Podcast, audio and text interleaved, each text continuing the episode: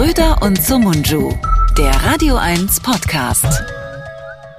Hallo zusammen. Guten Tag, guten Morgen, gute Nacht. Wann auch immer ihr uns hört. Hier ist Schröder und Sumunju, euer ähm, Meinungsmacher-Podcast. Ja, da, so würde ich es so würd ich's bezeichnen. Mit meinem Lieblingsmeinungsmacher, Serdar Sumunju. Hallo. Hallo, guten Morgen. Guten Morgen, guten Morgen.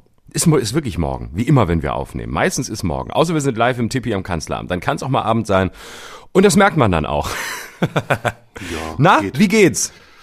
Äh, gut, es geht mir gut. Es ist Frühling, es alles blüht. Es ist ein bisschen kalt noch. Ich weiß nicht, wie es Mhm. bei dir ist gerade. Wir sind ja nicht zusammen, hören uns nur. Ähm, und ich Es habe jetzt bald Urlaub.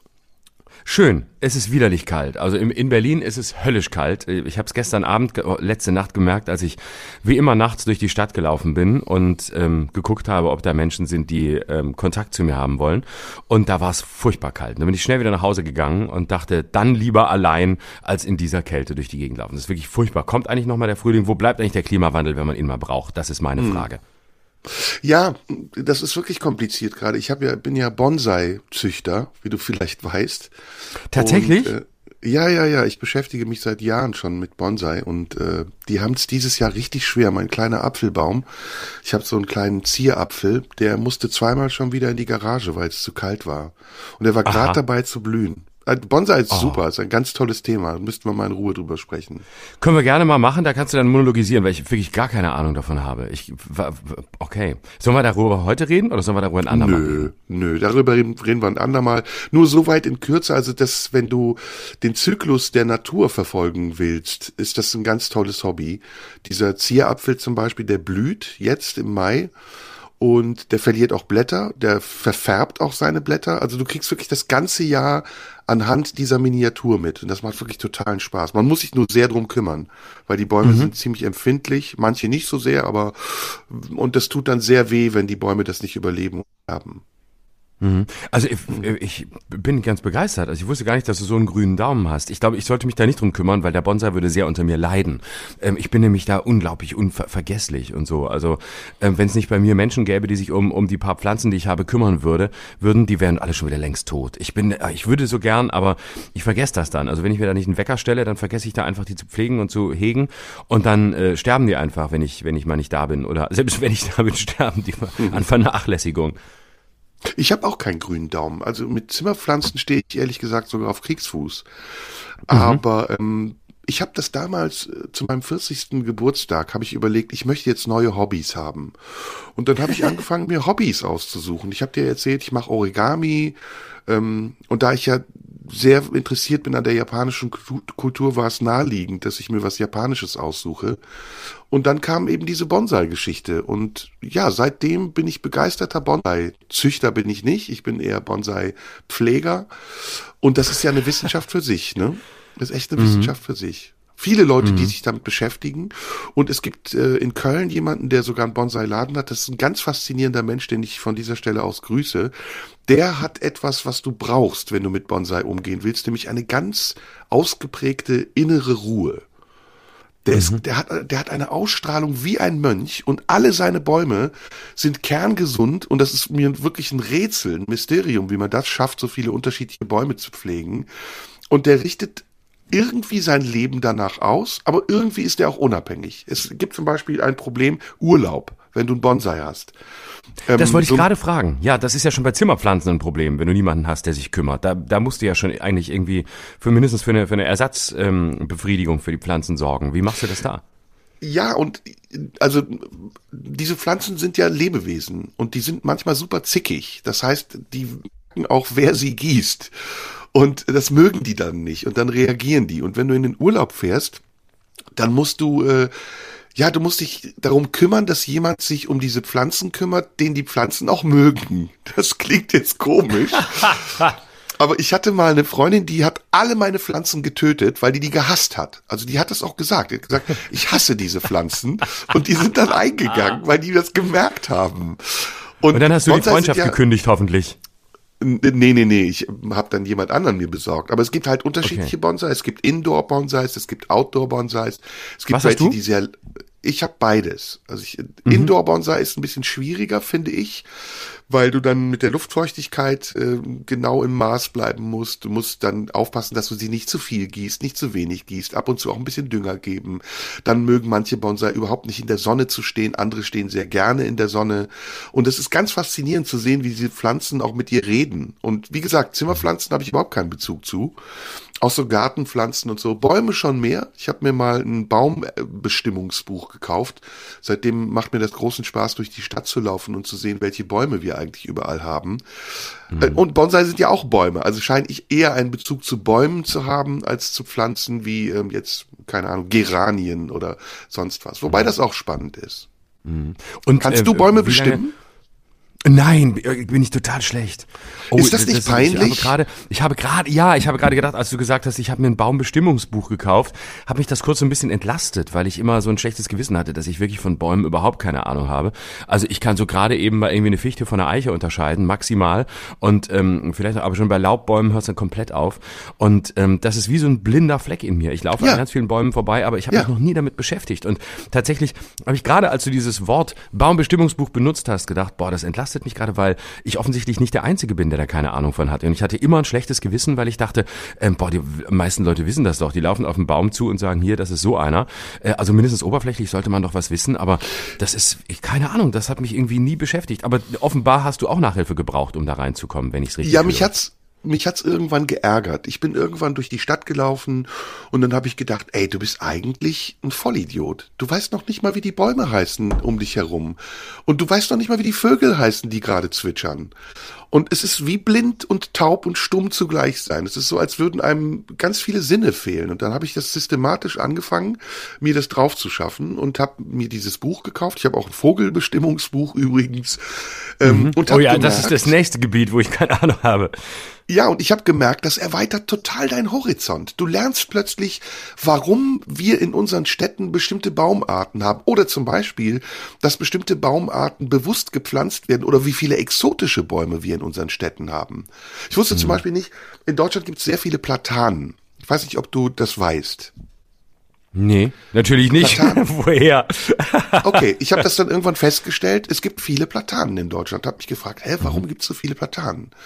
Und Platanen haben den Vorteil, das sind diese relativ kräftigen Bäume mit einem geraden Stamm, die so eine gefleckte Rinde haben.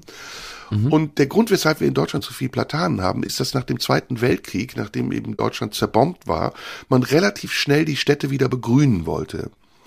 Und mhm. Platanen sind Bäume, die sehr schnell wachsen und die ähm, auch pflegeleicht sind und die ein ziemlich starkes Grün geben. Deswegen siehst du in den Innenstädten sehr viele Platanen.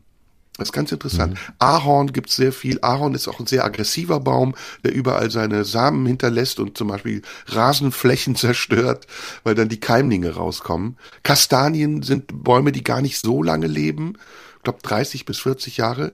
Also es ist hochinteressant, sich damit auseinanderzusetzen. Und im Bonsai hast du die Miniatur. Da musst du einen Baum richtig dressieren. Denn ein Bonsai mhm. ist ja nichts anderes als ein dressierter Baum. Und ähm, wie lange braucht so ein Baum, bis er sich dann, also ein Bonsai jetzt speziell, bis er sich an den äh, Ersatzpfleger gewöhnt hat? Also wenn du sagst, du hattest jemanden, ähm, der äh, alles zerstört hat, weil oder die die Freundin, die die die die Bäume nicht mochte, wie lange braucht so ein Bonsai, bis er sich entschieden hat, ob er die Person mag oder nicht?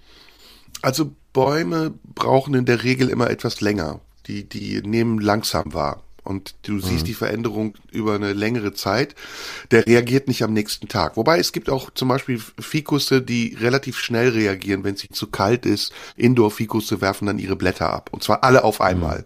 Du kommst morgens rein, das ist alles weg, ist kahl. Und der will auch nicht mehr, der hat auch keinen Bock mehr auf dich.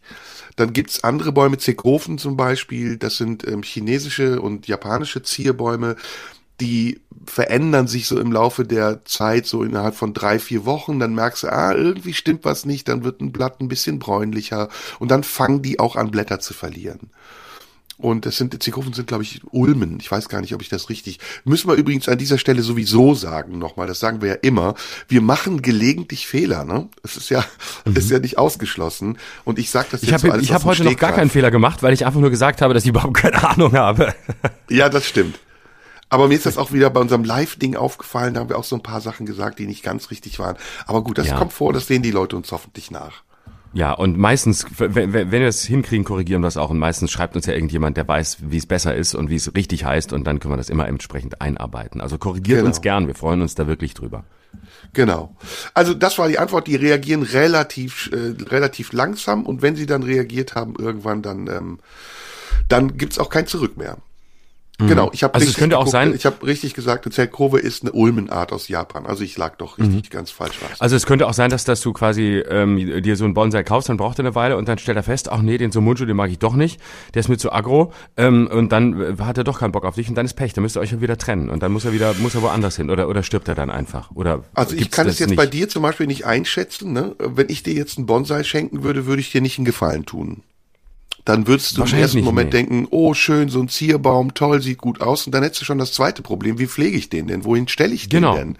Wie viel mhm. Wasser braucht der? Und dann merkst du, oh, das ist ein ganz schön aufwendiges Hobby. Da muss ich mir Gedanken machen. Da muss ich jeden Tag drüber nachdenken. Manchmal muss ich den Baum auch lesen oder verstehen. Das ist ja gerade das mhm. Schöne an diesem Hobby, dass du in eine Kommunikation mit einem anderen Lebewesen trittst. Und wenn du dafür keine Zeit hast, wenn du sagst, ey, ich muss jetzt auf Tour oder meine Putzfrau oder wer auch immer soll sich drum kümmern, dann merkt der Baum das. Und dann hat er auf mhm. dich auch keinen Bock mehr. Deswegen gibt's ja einfache Bäume, also Nadelbäume zum Beispiel sind relativ einfach, aber auch nicht wirklich einfach. Ich habe einen Wacholderbaum, der sieht wunderschön aus. Den habe ich einmal fälschlicherweise beschnitten. Und wenn du das zu einer falschen Zeit machst, die wollen das im Frühjahr haben, wenn du das aber im Sommer machst oder im, im Herbst, dann werden die beleidigt dann werfen die auch mhm. wieder Blätter ab oder werden bräunlich oder zum Beispiel diese, dieser Wacholder, der hat dann Stacheln entwickelt.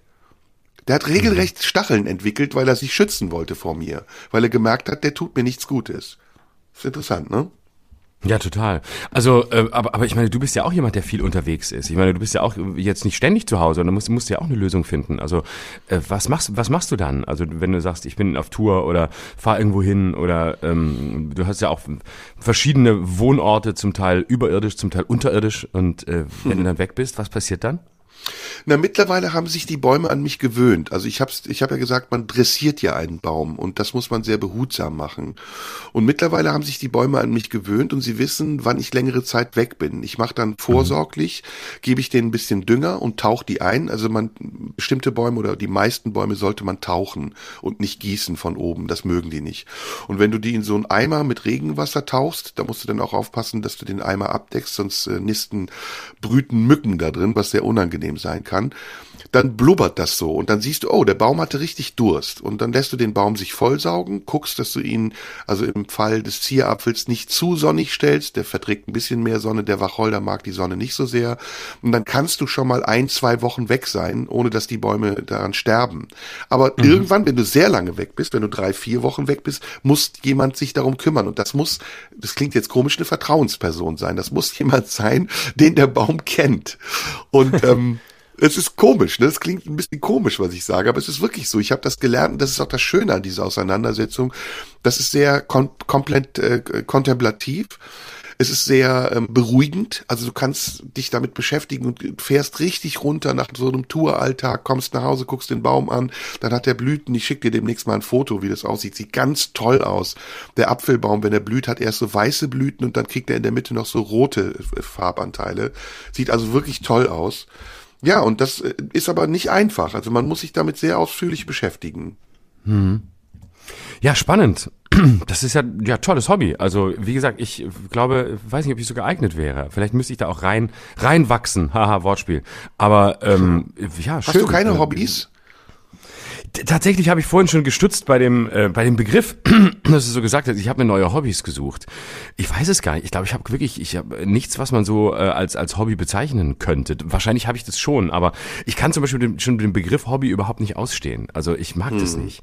Ich finde das so, ähm, das ist so das ist so eine Weltaufteilung, die ich nie vorgenommen habe. Also man hat die, die Arbeit und dann hat man Hobbys und äh, das hat für mich sowas komplett Verspießertes. Ähm, obwohl das natürlich vollkommen äh, undifferenziert ist, weil ganz viele Leute haben tolle Hobbys und es gibt die verrücktesten Hobbys, die überhaupt nicht spießig sind, aber ähm, ich könnte das jetzt nicht so benennen. Also ich glaube, ich habe so eine, so eine innere Abneigung dagegen, weil ich da so viel, so viel, so viel von meiner Kindheit mit verbinde, irgendwelche Hobbykeller, was ja auch total schön sein kann, weiß ich, aber es ist so, ähm, die, der, der, der Papa am, am Nachmittag äh, bastelt irgendwas im Hobbykeller und, und zimmert irgendwas zusammen. Und äh, man hat ein Hobby, man geht in einen Verein und äh, man sucht sich etwas, die Arbeit und das Hobby. Und das ist dann äh, irgendwas, was man mit, mit einer Gruppe macht oder alleine macht. Und äh, dann ist mal Freizeit. Und es ist alles so, das ist so eine, so eine, ja, es ist so eine Aufteilung, die mir so total fremd ist. Und ich höre, während ich drüber rede, wie, wie vielen Menschen ich damit natürlich auch Unrecht tue, weil es ist ja wunderbar, wenn man, wenn man Hobbys hat. Und wenn Leute gerne im Verein sind, sollen sie das tun, nur weil ich da, glaube ich, eine, eine Abneigung dagegen habe ähm, und, das schlicht nicht aushalten würde, hat das ja nichts damit zu tun, dass das sehr sinnstiftend sein kann und sehr schön sein kann. Aber ich habe das, glaube ich, nicht. Also ähm, vielleicht habe ich das. Doch, habe ich Hobbys? Gute Frage. Also ich glaube, man muss, ich muss erstmal trennen, ob ich, ob ich Hobbys habe oder ob ich einfach den Begriff doof finde und alles, was ich damit assoziiere. Und ich glaube, unter der Prämisse ähm, habe ich wahrscheinlich schon ein paar, paar Hobbys, aber ich nehme sie nicht als, als solche wahr. Ähm, aber so klassisch jetzt, dass ich irgendwas tue, was so kontemplativ ist und jenseits von allem anderen. Also ne, das hat ja auch sowas, ähm, sowas Sinnvolles jenseits von jenseits des klassischen Sinns, ne, den man so hat, sondern man, man überlässt sich an so einen Baum oder ähm, hat hat Pflanzen oder hat ein Haustier oder was weiß ich, äh, sonst irgendein Hobby. Ähm, das das habe ich glaube ich wirklich, das habe ich wirklich nicht. Ja, hm. tatsächlich nicht. Schade. Also bei mir war das so ja, ist wirklich schade. Ich erzähl dir mal, wie das bei mir war. Ich hab, ähm, ich hab, ich war immer ein hobbyloser Mensch, weil ich genauso wie du das Wort Hobby nicht mag. Es mhm. klingt wirklich ein bisschen altbacken, so nach 70er, mhm. 60er Jahre Kachelkeller. Ja, genau. Mhm. Ähm, ich habe das erste Mal, ähm, als ich an den Mandeln operiert wurde, im Alter von sechs, zur Belohnung von meinen Eltern so eine Spielzeugeisenbahn bekommen. Mhm. Und ähm, das war nur ein Kreis, also es war wirklich sehr langweilig. Ich habe die Bahn aufgebaut und damit gespielt und irgendwann dachte ich, boah, ist das langweilig und habe sofort dann auch äh, diese Bahn weggepackt und vernachlässigt und nie mehr wieder damit gespielt. Und das war so für mich eigentlich der Zeitpunkt, an dem ich beschlossen habe, Hobbys brauche ich nicht. Das, das mhm. funktioniert bei mir nicht.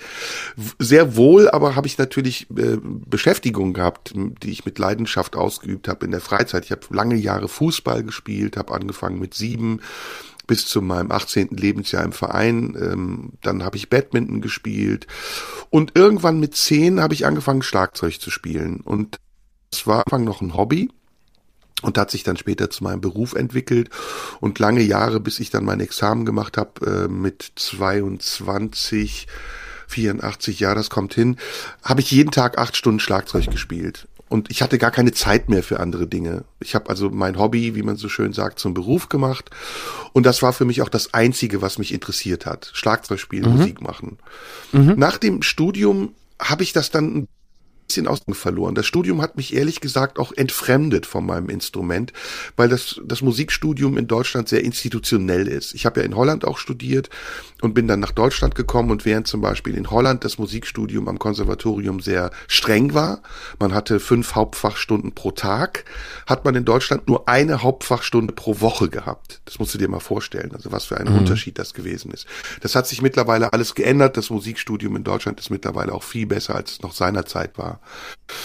Nach meinem Studium habe ich dann eine lange Zeit gehabt, in der ich keine Hobbys hatte, weil ich es leid war, irgendetwas in meiner Freizeit zu tun, was mich ablenkt oder was, was die Zeit füllt mit einer Beschäftigung, mit der ich eigentlich nichts zu tun habe. Und erst, als ich dir, wie ich dir eben gesagt habe, erst als ich 40 wurde, habe ich festgestellt, mir fehlt was ich bin, ich verkümmere innerlich. Ich, ich tue immer die gleichen Dinge. Mittlerweile habe ich sehr viel Theater gespielt, habe inszeniert sehr viel, aber es war wieder so wie beim Schlagzeugspielen auch, dass mein Hobby zum Beruf wurde und damit das Hobby als Hobby seinen Wert verloren hat. Es hat einen anderen Wert gewonnen, nämlich diesen Berufswert, aber den Freizeitwert hat es verloren, weil es zur Pflicht wurde. Ich musste Theater mhm. spielen, ich musste mhm. Regie führen, ich musste.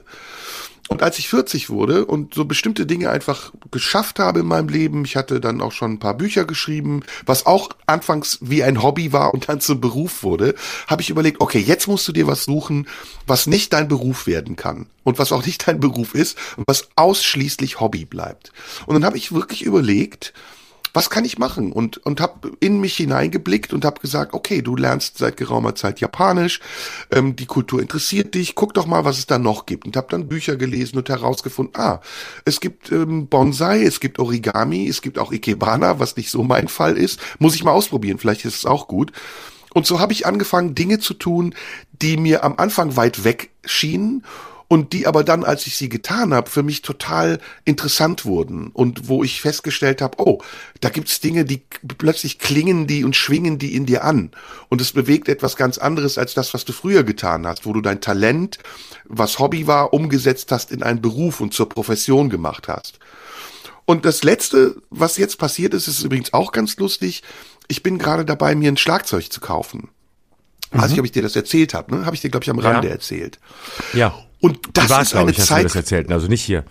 Genau, und das ist eine Zeitreise, die ist total spannend. Ich war seit 20 Jahren nicht mehr im Business sozusagen. Ah! Mhm. Ah! Sozusagen. Fuck! Ich wollte es heute kein einziges Mal sagen. Ja, zu spät, zu spät. Oh, ich habe noch nicht quasi gesagt. Jetzt 1, Nein, 1, 1 zu 0 für dich. Du führst, du okay. führst. Ich führe.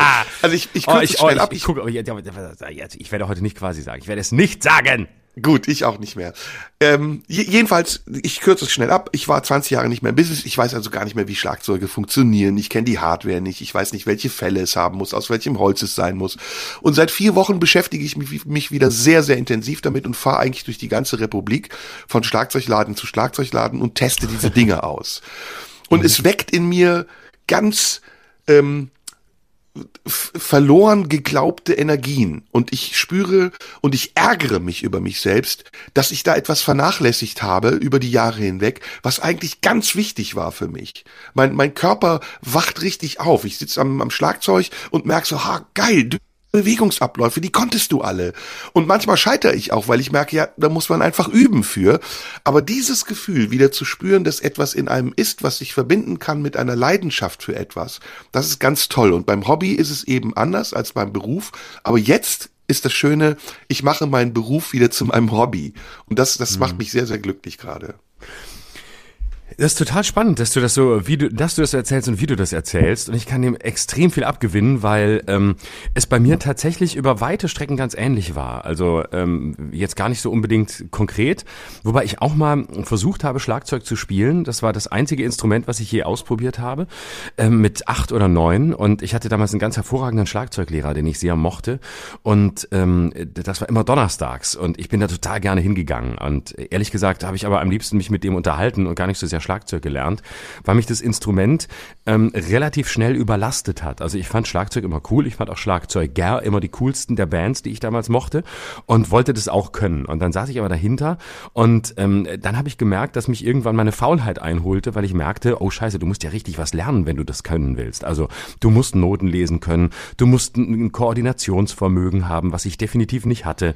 Und ich war spätestens überlastet, als es darum ging, mehr als nur auf eine Trommel einzuhauen, nämlich gleichzeitig auf, gut, mit, mit, mit zwei, mit zwei äh, Sticks auf zwei, drei Trommeln, das ging noch, aber dann noch gleichzeitig mit dem Fuß das mitzukoordinieren da unten, da war ich, es hat mich einfach in der Koordination überlastet, weil man muss dazu sagen, Koordination war noch nie meine große Stärke. Mhm. Und äh, dann saß ich da und bin da wirklich immer aus dem Rhythmus gestolpert und ähm, habe dann gedacht, oh, das ist aber anstrengend und habe auch nicht genug geübt und ich war relativ faul in der Zeit und äh, hatte auch, äh, ich wollte das können, aber ich wollte wollte nicht ähm, den Preis dafür zahlen, nämlich dass man sich da eben auch mal ein paar Tage die Woche hinsetzen muss und bis zur nächsten Woche ein bisschen was geübt haben muss, damit man dann weitermachen kann.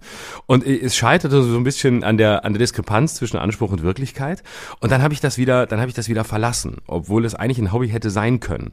Und ähm, ich habe da, glaube ich, in der Zeit, in der Kindheit habe ich ganz viel ausprobiert. Ich habe auch Judo ausprobiert. Ich wollte gerne Judo können. Und ähm, das habe ich dann auch eine Weile gemacht und habe das aber auch recht schnell wieder weggeworfen ähm, und habe auch jedes Mal interessante Begründungen gefunden. Also beim Schlagzeug habe ich mir eingeredet, ähm, naja, wir wohnten ja in einer Mietwohnung, ähm, du hättest ja gar nicht Schlagzeug üben können. Jetzt musst du es leider wieder bleiben lassen, weil es wäre einfach zu laut gewesen. Aber natürlich hätte man in irgendeiner Schule eine Möglichkeit gefunden, sich mal für eine Stunde nachmittags an ein Schlagzeug zu setzen und zu üben. Also es war eigentlich eine Ausrede. Beim Judo war ich ein bisschen zu alt, um reinzukommen. Ich war so zehn oder so und die anderen waren alle sieben oder acht. Und ähm, dann war ich ja auch noch ziemlich pummelig und dick damals. Und war, da war, gab es tatsächlich das objektive Problem, dass ähm, die meisten, die auch Judo machten, mich noch nicht mal über die Hüfte bekamen, weil die einfach zu klein und nicht zu dick war. Und ähm, da, da habe ich das nach einer Weile auch wieder bleiben lassen. Ähm, also da, da kann man die Ausrede noch halbwegs gelten lassen. Dann habe ich versucht, äh, DLRG zu machen, weil ich äh, Baywatch geguckt hatte und Rettungsschwimmer werden wollte. Und, und da war ich aber, war ich aber auch schon, da war ich glaube ich elf oder zwölf. Und ähm, das war auch so, war ich auch, ich war dann auch ein bisschen spät äh, und, und habe nicht so richtig Anschluss gefunden. Aber ich weiß noch, dass ich irgendwie immer so äh, in der Kindheit ganz viele Hobbys ausprobiert habe und da so richtig nicht mit klar kam und auch nie so richtig reinkam. Und ähm, äh, meistens dann nach relativ kurzer Zeit es wieder hingeschmissen habe. Tennis habe ich auch mal versucht, ähm, eine Weile. Da war ich noch kleiner, da war ich so sieben oder so, sieben oder acht. Das wollte ich unbedingt lernen. Und dann habe ich mich auf den Tennisplatz gestellt und dann war es aber so, dass ich relativ schnell im Sommer, ähm, als es heiß war, unfassbare Kopfschmerzen bekommen habe, weil die Sonne so auf diesen Tennisplatz knallte und da war überhaupt kein Wind und dann hat es 30 Grad und dann musste ich immer wieder gehen, weil ich so Kopfschmerzen bekommen habe, dass ich leider nicht mehr weiterspielen konnte. Und dann habe ich das aufgegeben, weil es mir zu heiß war. Und ähm, das einzige Hobby, das ich beibehalten habe in meiner Kindheit, war das, das du aufgegeben hast, nämlich Holzeisenbahn. Das war wirklich meine, das war mein Erweckungserlebnis. Ich habe eine Holzeisenbahn geschenkt bekommen und zwar gleich mit so mehreren Ringen und ähm, das war so toll. Ich habe das geliebt und ähm, habe mich dann daran gesetzt und habe da gespielt und verschiedene Züge fahren lassen und äh, meine Mutter hat auch präzise darauf geachtet, dass es natürlich keine elektrische von Märklin war oder so, sondern eine Holzeisenbahn, was ursprüngliches. Und das fand ich so geil. Aber das Interessante war, dass schon damals sowas Neurotisches in mir war und ich daraus schon fast sowas Berufliches gemacht habe, indem ich nämlich nicht einfach nur Holzeisenbahn gespielt habe, sondern mir jedes halbe Jahr das Kursbuch der Deutschen Bahn gekauft habe, um nachzugucken, wie die Züge wirklich fahren. Und ich glaube, das habe ich hier schon mal kurz erzählt, dass mhm. ich dann äh, tatsächlich in Lörrer Hauptbahnhof mir die exakten Zeiten rausgeguckt habe, wann die Züge fuhren und dann immer die Schranken runtergelassen habe. In jeder Stunde, wann immer ich konnte. Und ich bin von allem aufgestanden, vom Frühstück, vom, vom, äh, vom Vorlesen, alles habe ich unterbrochen, weil ich gesagt habe, jetzt fährt ein Zug und ich musste dann den Zug losfahren lassen. Also das hatte schon wieder so fast sowas, ja, sowas protestantisch Strenges und hatte gar nichts Verspieltes mehr. Und alles, was, was du hätte verspielt, ne? Total. Und alles, was so mhm. verspielt hätte sein können, habe ich eigentlich an die Seite geworfen. Ähm, nämlich irgendwie äh, ein bisschen Sport machen, hier, da so reinwachsen. Das kann man ja auch alles machen, ohne an Wettbewerben teilzunehmen. Aber da wäre ich ja noch gar nicht mal hingekommen, sondern ich habe gemerkt, ach, das ist hier irgendwie nix und habe es bleiben lassen. Und später habe ich dann als nächstes Hobby schon das Radio entdeckt und habe dann äh, Songs vom Radio auf Kassette aufgenommen und äh, dann Radiosendungen moderiert. Teilweise meine Mutter gezwungen zuzuhören und äh, Musik gut zu finden, die sie abgrundtief scheiße fand. Aber ähm, das war, äh, ja, das, und auch das entwickelte sich sofort ins Neurotische. Dann habe ich einen Radiosender entwick äh, entwickelt und Dienstpläne geschrieben, wer, wer wann welche Sendungen zu moderieren hat und Redaktionsdienste zu machen hat. Also das war immer gleich sofort so, so neurotisch. Und auf diesem Weg, auch später, hat sich irgendwie so das klassische Hobby verloren, weil ich eben auch, und da bin ich ganz, äh, ganz nah auch an deiner Erfahrung, dann meinen, meine Hobbys, nämlich eben dann aufzutreten, äh, was weiß ich, Spaß zu haben, daran, Leute zu parodieren in der Schule, relativ schnell eine Form von Beruf gemacht habe. Und ähm, dann wurde das Hobby zum Beruf. Und das kann ich total nachvollziehen, ähm, dass man irgendwann äh, an so einen Punkt kommt, an dem man sagt, okay, du hast jetzt eigentlich alles, was mal Hobby, was Spaß, was, was Freizeit war, was ohne Druck sein sollte, zu deinem Beruf gemacht. Und äh, natürlich entwickeln sich damit auch gewisse Notwendigkeiten, die für Momente des Drucks oder des Stresses sorgen. Und irgendwann kommt man an den Punkt und fragt, fragt sich, gibt es eigentlich irgendetwas, was sich diesem Prinzip des Hobby zum Beruf machens oder überhaupt diesem Beruf und deinem Leben und den Prinzipien, die sich damit verbinden, entzieht? Gibt es noch irgendetwas anderes? Und da bist du ähm, dann zu den, zu den Pflanzen gekommen. Mm, ja, aber das hat, glaube ich, einen anderen Grund. Ich, gerade während wir sprechen, sehe ich draußen zwei Eichelheere. Das ist echt interessant. Kennst du Eichelheere? Wenn ich sie google, ja. Nein, sind, äh, natürlich habe ich die habe ich die schon gesehen, aber ich ich habe kein kein kein Bild vor Augen. Ich gucke nach, warte. Also das sind etwas bunter gefiederte Rabenvögel, die man nicht so oft sieht oder jetzt mittlerweile häufiger sieht. Äh, wunderschöne Vögel, sehr mhm. intelligent und ähm, da wollte ich dir Ich gleich auch was ja. erzählen. Mhm, genau, siehst du, Genau. das ist, weil ich, weil ich das, äh, das Vögelbestimmbuch noch nicht gelesen habe. Ähm, Ja, obwohl, ja. wenn wir hier Vögelbestimmbuch sagen, wird es natürlich gleich wieder falsch aufgefasst. Ja, aber, ja. ähm, aber das haben wir uns ja hab auch da- vorgenommen, nicht mehr vulgär zu sein. Ne? Das ist vorbei. Nie wieder, nie wieder. Nein. Ach, ich guck mal, ich, ich muss soll ich dir mal wirklich was total Peinliches gestehen. Erzähl. Ich habe ernsthaft jetzt Eichelher gegoogelt und ich hätte noch nicht mal gewusst, wie man das schreibt. Und als äh, habe natürlich Eichelher eingegeben, wie das Heer. also wie das Heer im Krieg. Und sofort schlägt die berufliche Beschäftigung mit der aktuellen Entwicklung wieder durch. Er weiß noch nicht mal, wie man Eichelher richtig schreibt, sondern gibt der Eichelher ein unfassbar peinlich. Oh Mann, oh ja, Mann, oh ja. Mann. Na, aber ich wollte dir Ah. das kurz noch erklären. Ähm, Ja. ich glaube, wir sind uns in einem einig. Ähm, Hobbys haben manchmal was sehr aufgesetztes oder oder wenn Menschen sieht, die Hobbys haben und sich darin so verlieren, dann kann man das zum einen bewundern, aber man kann es auch ein bisschen belächeln. Wenn dann erwachsene Männer in so einen Märklin-Laden gehen, um sich Ersatzteile Spielzeugeisenbahn zu kaufen. Ja, dann so Horst Seehofer-mäßig mit der. Märklin-Eisenbahn im Keller, ne? Weißt du, so, so, das ist so für mich der, In Entschuldige, wenn ich unterbreche, aber das ist so der Inbegriff des scheiß Hobbys. So ein, so ein Politiker, der sagt, ja, hier im Keller, hier fährt die Märklin-Eisenbahn und da ist der ganze Keller dicht und, und die Frau weiß nicht mehr, wo sie, äh, wo sie alles unterstellen soll, weil er hat da sein, seine Märklin-Eisenbahn aufgebaut und äh, steht da tagelang dran und lässt sie im Kreis fahren. Ist ein schönes Hobby, aber das ist, glaube ich, so ein bisschen das, was ich ultimativ mit dem Antibegriff Hobby verbinde. Genau. Das hat was Infantiles. Und Mhm. ähm, auch zum Beispiel Sammeln, finde ich, ist was Infantiles. Es gibt Menschen, kann ich auch nichts mit anfangen. Da kann ich auch überhaupt nichts, ich habe es aber auch probiert. Bei mir ist es anders, bei mir ist es Neugier. Ich, ich Mhm. will Dinge lernen, ich bin, ich mag es sehr, Dinge zu lernen und Dinge zu wissen. Das ist für mich, Mhm. das ist mein Hobby eigentlich. Ich habe eigentlich ein übergeordnetes Hobby und das, was unter diesem Oberbegriff passiert, ist fast schon egal. Und manchmal schlägt das an, wie bei den Bonsai. Da merke ich, oh, das hat aber etwas, was eine Verbindung zu mir hat. Manchmal schlägt das überhaupt nicht an. Da merke ich so, boah, das ist jetzt ganz weit weg, damit komme ich auch gar nicht klar und das interessiert mich auch nicht. Äh, zum Beispiel ähm, Schrauben, Leute, die an Autos schrauben oder die an Motorrädern schrauben. Habe ich Genau. zwar noch nie gemacht, ist aber etwas, Nee. was mir so in der Vorstellung überhaupt nichts gibt. Gar nichts. Null, gar nicht, aber, aber überhaupt nicht. Nein, schrecklich. Schrecklich. Oder- ich, meine, ich, mir, Autos ist echt das Letzte. Also ich, da ich ja nicht mal einen Führerschein habe, das interessiert mich auch überhaupt nicht. Und dann geschweige denn dran rumzuschrauben, das ist ja furchtbar. Ja, oder auch Dinge, die nah dran sind, müssen nicht immer unbedingt funktionieren. Gartenarbeit zum Beispiel mag ich auch nicht. Ist für mich langweilig, aber es gibt Leute, die schwören drauf, die sagen, das ist kontemplativ, das ist wie eine Meditation.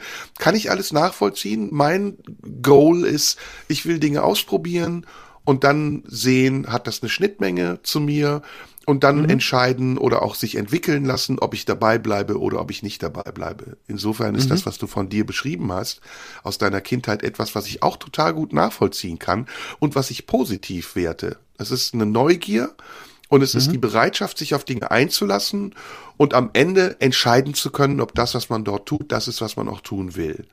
Und wir haben ja Hobbys. Wir haben ja beide festgestellt, unser Hobby ist es, auf die Bühne zu gehen und vor Leuten zu stehen und zu sprechen. Aber es ist irgendwann zusätzlich auch zu einem Beruf geworden und irgendwann mehr Beruf geworden, als es vorher Hobby war.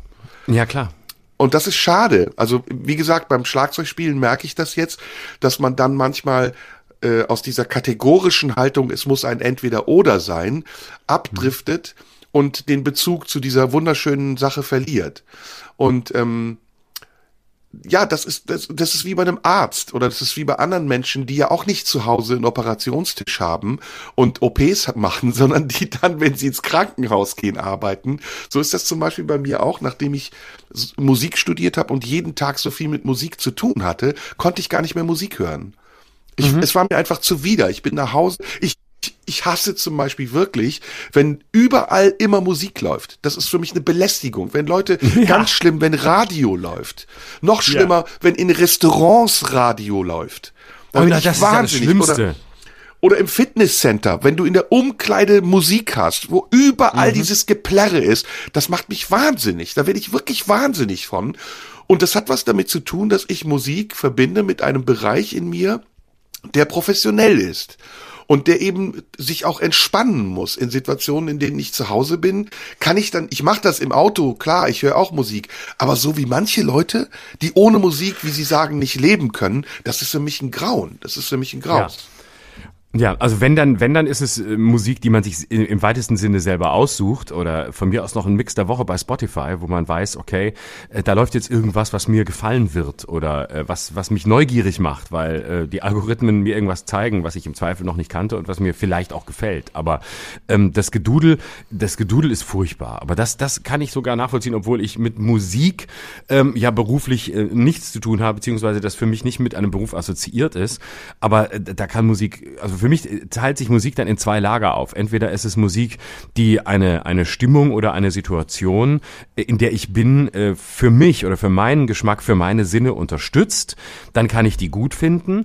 Oder es ist eine Musik, die mich eben nicht unterstützt, weil äh, es irgendwie äh, dudelt, also eben Kaufhausmusik oder falsch schlecht ausgewählte Restaurantmusik in schlechten Restaurants, wo im Zweifel Eros Ramazzotti läuft. Nur weil man in einem italienischen Restaurant ist, soll man das Gefühl haben, man ist in einem italienischen Restaurant und du denkst, stell den Eros Ramazzotti aus und das Essen wäre drei Klassen besser. Und du würdest manches übertünchen, aber so ist dein Essen, das vielleicht gut ist, noch viel beschissener, einfach weil Gianna Nannini und Eros Ramazzotti im Wechsel läuft. Und das ist dann, das ist dann für mich Antimusik. Das will ich auch nicht hören. Das ist so, das ist aus, aus Verlegenheit ausgewählt, weil man glaubt, irgendwas spielen zu müssen, damit die Leute ein Gefühl kriegen. Aber dadurch geht das Gefühl für mich kaputt. Und ähm, was wollte ich sagen? Ja, Radio ist, also Radiomusik kommt auf an, wenn es gute Radiomusik ist, kann man das hören, aber sobald es, sobald es abflacht in so ein, äh, es ist irgendwas im Hintergrund, ähm, geht mir das auch schnell, relativ schnell auf den Sack. Und mhm. ähm, wobei Neugierde ist schon, ja, Neugierde ist eigentlich ähm, ein sehr guter Begriff. Ich würde immer Neugierde auch verbinden mit dem Staunen, also ähm, sich selber in eine Situation zu bringen, in der man in der Lage ist, über etwas zu staunen oder etwas als nicht selbstverständlich äh, wahrzunehmen oder rauszutreten äh, aus sich selbst, etwas Unbekanntes äh, zu sehen, wahrzunehmen, äh, zu gucken. Ja, ein bisschen wie Kleidungsstück. Ne? So, also wenn man den Begriff Hobby gelten lassen will, dann ist Hobby suchen oder ähm, äh, etwas ausprobieren. Ja, Hobby suchen ist schon wieder falsch, weil es ist ja gar kein Hobby suchen, sondern das Aus Ausprobieren von etwas, was an eine Stelle treten könnte, was man als Hobby bezeichnen könnte. Dieses Ausprobieren, das ist eigentlich der Reiz. Und dieses, wie heißt wie ein Anprobieren von Kleidern, ähm, wo man so guckt, passt mir das, äh, passt es zu mir, ähm, gefällt mir das, habe ich da Lust drauf, nö, dann lege ich es wieder zurück. Und wenn es mir gefällt, dann kaufe ich das Kleidungsstück vielleicht und dann ziehe ich es auch an. Und irgendwann passt es mir eben nicht mehr. Ähm, und irgendwann sage ich dann, ja, es passt vielleicht noch, aber es ist verwaschen und deswegen lege ich es weg. Oder ich äh, werf's weg, weil ich merke, es sind viele Löcher drin. Ich habe es mal geliebt und mittlerweile ist es zertragen und ich brauch's nicht mehr. Und so ein bisschen ist es mit all mit all dem, was man als Hobby bezeichnen könnte. Sie kommen und gehen und es ist was da für eine Weile, das irgendwie sinnvoll ist oder das mir das Gefühl gibt, neue Räume zu erschließen oder unbekannte Teile von mir selbst wahrzunehmen, indem ich mich eben etwas aussetze, mich etwas auseinandersetze. Das ist ja auch so ein schöner Begriff, Auseinandersetzung, ähm, indem ich äh, gucke, was, was macht das mit mir, was löst es in mir aus, womit, äh, wo bringt es mich hin und ähm, dann hat es vielleicht so eine, so eine Hobbyqualität. Und was ich merke ist, dass mich immer mehr Dinge interessieren, ähm, die immer weiter weg sind von dem, was mein äh, konventionelles berufliches Leben ausmacht. Also früher hätte ich immer stärker auch zunächst nach etwas gesucht, was ergänzend zu dem steht, was ich als meine Arbeit bezeichnen würde, was das flankiert, was das befruchtet, was das weiterbringt. Und mittlerweile merke ich, dass mich immer mehr Dinge interessieren, ähm, die wirklich davon, davon komplett unabhängig sind. Und da habe ich aber auch eine Angst verloren. Früher hat mir das eher Angst gemacht, dass es etwas gab, was ähm, quasi Oh, quasi. quasi ah, dein Wort. 1-1, 1-1, 1-1. Nee, du hast, nee, ist ja mein Wort. Verdammte Scheiße, quasi ist ja mein Wort. Oh, sozusagen ist dein Wort. Ah, jetzt wollte ich schon auf 1, dich abwälzen. Verdammt nochmal. 1-1. Okay, 1-1. Okay, 1-1. Genau. Ähm, und früher hat mir das zum Beispiel Angst gemacht, wenn ich etwas, also ich hatte ja relativ früh auch genau wie du diesen Berufswunsch und ähm, habe den dann auch recht früh ausge, äh, ausgeübt und fing so während des Studiums eben an zu aufzutreten. Und lange Zeit war aber das Studium, äh, also quasi Literatur, Philosophie, das, was ich studiert habe, war so eine Art Hobby. Und ähm, weil ich das ja nicht gemacht habe mit einem Ziel, das hat sich eigentlich diesem zielgerichteten Überlegen und zielgerichteten Leben komplett entzogen. Und gleichzeitig war das für mich ein riesiges Problem, dass da etwas stand, was was ich nicht einordnen konnte in das, was ich als mein, mein Major-Projekt gesehen habe. Und es hat viele Jahre gedauert, bis sich das ineinander gefügt hat und bis das eins werden konnte. Und heute ist der Unterschied aber, dass ich heute ganz vieles, was parallel ist, ähm, leben kann und erleben kann, ohne dass ich das Gefühl habe, wie hat das jetzt einen Sinn? Oder wird sich das irgendwann in mein, in meinen Beruf, in meine Arbeit einfügen? Wird das ein, wird, wird das da reinlaufen können? Wird das zusammenfließen können? Wird das irgendwann alles eins werden? Heute sage ich, nee. Es kann ja ganz vieles geben, was parallel nebeneinander steht und was eben nicht mehr das Ziel hat, ähm, zu einem zu werden. Sehr gut. Ich habe, ähm, ich glaube, ich weiß, wir haben beide ein gemeinsames Hobby. Das ist nämlich äh, Politik. das ist eben kein Hobby. Das ist eben kein Hobby. Es nee, ist Teil mein Hobby Jobs, aber es ist auch ein Hobby ein bisschen, oder? Ja, ich weiß es gar nicht. Also da würde ich jetzt, das ist interessant, dass du das sagst. Ich würde bei, bei, bei Politik sofort sagen, ähm, ja, das, das ist für mich aber das, was du beschrieben hast, und es wird das Hobby zum Beruf. Also beziehungsweise, da ist es nochmal differenzierter, weil ich kam ja quasi zum politischen, quasi zweites Mal 2 zu 1. 2 1, 2 1. los? Oh Mann, 1 oh Mann, zu oh Mann. 2, nicht Die- 2 zu 1. Du liegst Ja, zurück. genau. Die, die, die Eigentore fallen hier in, in einer Geschwindigkeit. Oh, da kann ja die schlechteste Fußballmannschaft, ist ja da besser. Ähm, nee, ich glaube, Politik war bei mir so, ähm, ich habe das ja auf dem zweiten Bildungsweg äh, erlernt, weil ich ja zunächst einfach vom Spaß kam und irgendwann merkte, nee, es ist auch ganz gut, wenn du nicht nur Leute nachmachst, sondern wenn die auch ein bisschen was sagen, was, was sie auch wirklich sagen könnten.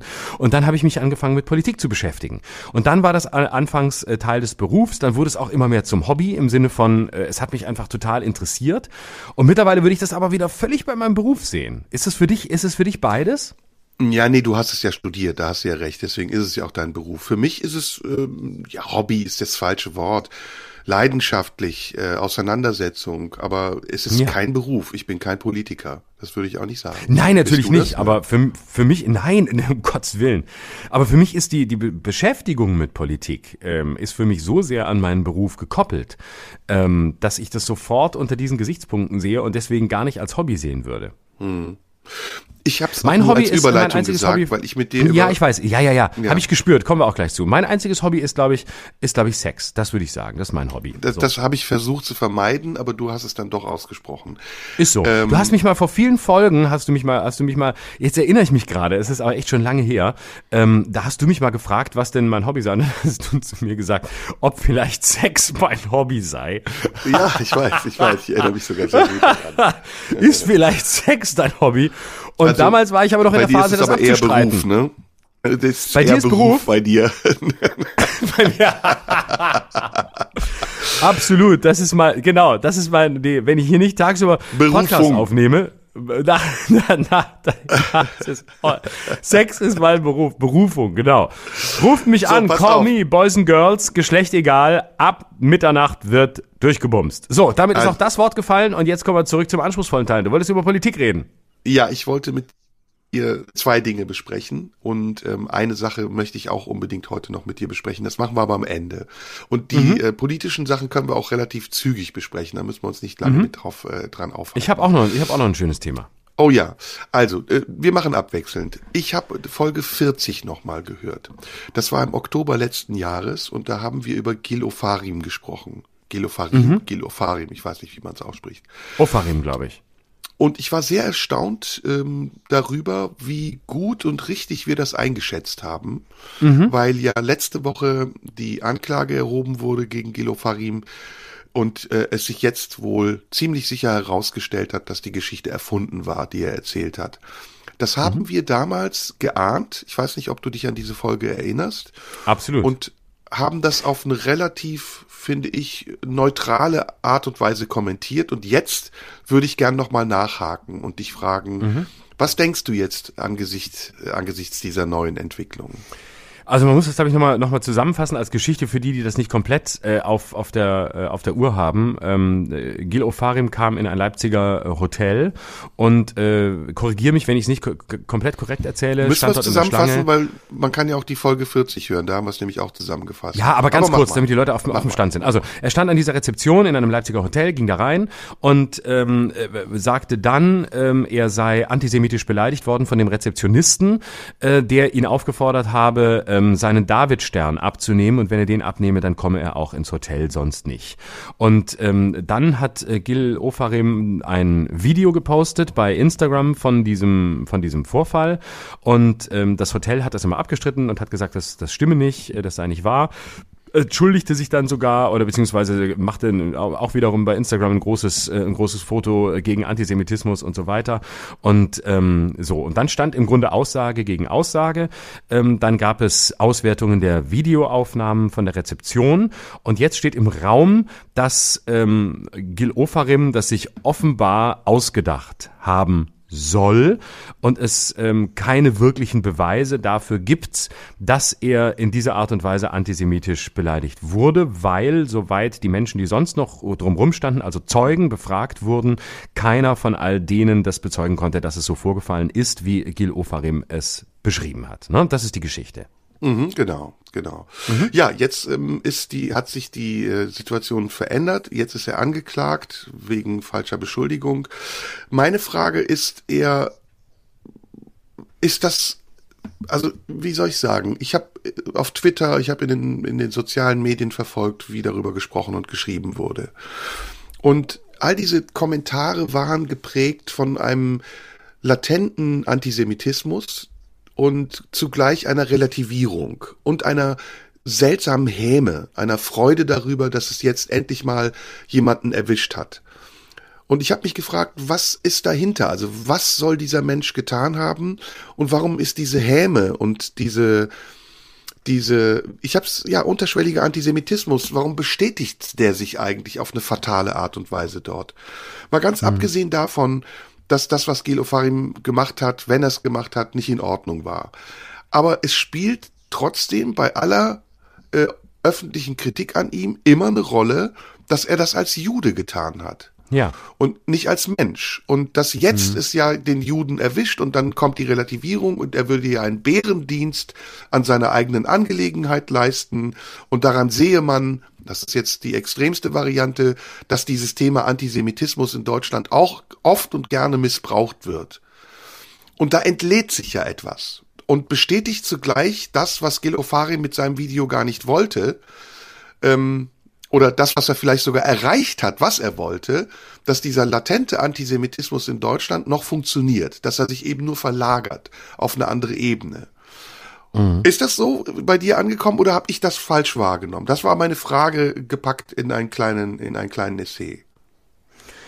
Ja, also ich nehme das ähnlich wahr, ähm, wobei es natürlich wenig überraschend ist, dass es ähm, eine, eine äh, Fraktion von äh, Leuten gibt, die jetzt glauben, ähm, sich darüber freuen zu können, ähm, dass äh, es jetzt mal jemanden gibt, ähm, der ja sonst immer Opfer ist und der jetzt eben auch mal Täter ist. Ich glaube, das ist so psychologisch ähm, bei Latenten und Antisemiten ähm, das, was passiert, nämlich man freut sich darüber, die, die sonst immer ähm, äh, diejenigen sind, die prinzipiell äh, die Guten sind, weil sie ja Opfer sind, die kriegen es ja, die, die sind nämlich auch nicht reine, haben auch keine reine Weste, die sind auch nicht reinen Gewissens. Die machen, die machen nämlich auch äh, falsche Sachen, die, die, die täuschen auch äh, Falsches vor. Die stellen sich hin und äh, diskriminieren äh, jemanden, der nicht Jude ist oder machen, wollen ihn zum Täter machen und so weiter. Und ich glaube, das ist ein ganz, das ist ein ganz widerlicher Antisemitismus, der sich da zeigt,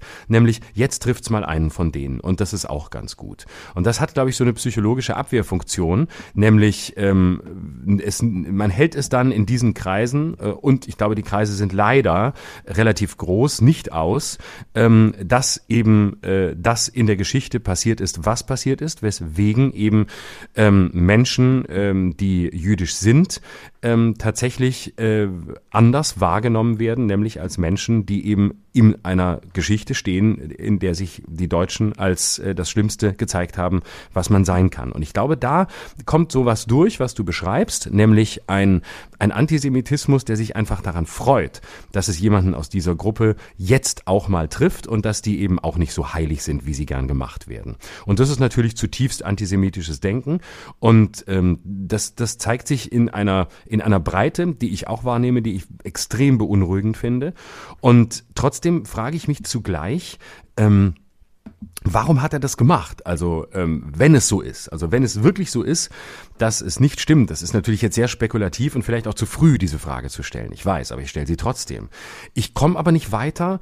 Ähm, warum, wenn es nicht stimmen sollte, und es scheint ja einiges dafür zu sprechen, dass es nicht stimmt, Warum macht er sowas? Also äh, ich, ich kann mir das nicht erklären. Also entweder das ist entweder das ist eine geniale Kunstaktion, nämlich ähm, das da würde ich sagen, okay, das ist das ist geile Aktionskunst, absichtlich sowas äh, zu erfinden, um genau diese äh, diese Mechanismen äh, offenzulegen, die sich jetzt wieder zeigen. Ähm, ist es ist es der Versuch Aufmerksamkeit zu kriegen? Ich ich ich weiß es nicht. Naja, ich also erstmal interessiert mich das gar nicht weil ähm, ich finde, auch ein Jude darf das Recht haben, Fehler zu machen. Na klar. Und äh, er darf sogar ein Arschloch sein im Zweifelsfalle, aber er ist nicht ein Arschloch, weil er Jude ist. Genau. Das ist das Entscheidende. Und hier wird ein, hier wird, hier werden mehrere Dinge in einen Topf geschmissen und sie werden bewusst verwechselt und deswegen wird diese Diskussion, diese Debatte auch missbraucht von Leuten, die schlechte Absichten haben. Und das nicht nur, weil es da um einen Fall geht, der ungeheuerlich klingt, aber aus meiner Sicht recht gewöhnlich ist, dass nämlich ein Künstler sich benachteiligt fühlt, weil er in einer Hotellobby steht und warten muss. Man weiß auch nicht, ob diese Benachteiligung wirklich offensichtlich war. Ich habe jetzt einen Artikel gelesen, wo das genau beschrieben wird und all das ist ja menschlich, das kann passieren. Am Ende gibt es da ein, ein moralisches Gut und Schlecht. Und das ist ganz unabhängig davon, woran dieser Mensch glaubt, was für eine Sexualität er hat oder welche Präferenzen er sonst irgendwo hat. Jetzt wird das aber immer wieder in diesem Kontext beschrieben wenn es um Geopharim geht, dann geht es eben nicht um diesen Vorgang, dass ein junger Künstler an einer Hotellobby zurückgewiesen wurde und deswegen auf Instagram Video gemacht hat, weil er sich vielleicht impulsiv einfach äußern wollte und sich dessen nicht bewusst war, welche Folgen das hat, sondern es geht um eine zentrale, grundsätzliche Frage, nämlich diese, diese Nazi-Phrase, darf man in Deutschland eigentlich auch etwas gegen Juden, Komma, beziehungsweise oh. Israel sagen? Und ja, die Antwort ja, ist, ja, ja, siehst du, denn die sind ja auch nicht frei von Schuld. Im Grunde genommen ist das die gleiche Debatte wie die Juden in Israel, was ja auch eine, äh, das ist ja eine Tautologie, das ist ja falsch, die Juden in Israel, das ist nicht identisch, ähm, machen doch mit den Palästinensern das gleiche wie die Deutschen damals mit den Juden. Das ist eine ja. ganz, ganz, ganz, ganz schlimme Argumentation, ja, die manchmal auch unter furchtbar. dem die manchmal auch unter dem Deckmantel der Toleranz versteckt wird. Also wie viele Leute, die in Deutschland leben, solidarisieren sich mit den Palästinensern und sagen, ja, guck mal, die armen Palästinenser, die werden von den Juden in Israel auch wieder diese Vereinfachung unterdrückt und demonstrieren und zeigen ganz oft antisemitische Symbole und mhm. differenzieren nicht und stellen sich auf eine Seite, um gegen eine andere Seite zu sein. Ich ja. will damit nicht sagen, dass ich jetzt irgendjemanden in Schutz nehme oder anklage. Ich rede auch nicht über das Verhältnis zwischen Palästinensern und Israelis. Da gibt es sicher sehr viel zu besprechen und da gibt es sicher auch sehr viele Fehler, die gemacht werden und Schuldige und Unschuldige. Aber die Diskussion, die wir hier führen, über die wir jetzt gerade sprechen, die ist behaftet mit dem Wunsch, einer deutschen Öffentlichkeit, einer auch intellektuellen deutschen Öffentlichkeit, sich zu positionieren und damit zu relativieren. Und es ist eine Debatte, die hochgradig gefährlich ist, weil sie Ressentiments vermischt mit Dingen, die eigentlich eher psychologischer Natur sind und nicht politischer Natur. Mhm. Ja, also ähm, was was sich hier zeigt oder was wieder aufkommt, ist eben ähm, ein ein Aufrechnen von Geschichte und das finde ich äh, immer pervers, weil es nie auch nur irgendeinem Teil der Geschichte gerecht wird. Also ähm, die Juden in Israel, dieser dumme Satz, den du zu Recht zitiert hast, tun jetzt mit den Palästinensern genau das, wie damals ähm, mit, mit den die, die Deutschen im Dritten Reich mit den Juden und so weiter. Dieses ganze, diese ganze Argumentation, die immer versucht, Geschichte aufzurechnen, äh, das ist die Fraktion, die wirklich jeder Debatte schadet und die wirklich auch ähm, der Aufarbeitung von Geschichte, egal welchen Teils, schadet, weil sie relativiert und weil sie damit ähm, auch Grauen relativiert und ähm, Dinge, verschiedene Dinge vergleicht, die einfach nicht zu vergleichen sind und ähm, wo man nur differenzieren kann und wo man, wenn man Dinge vermischt,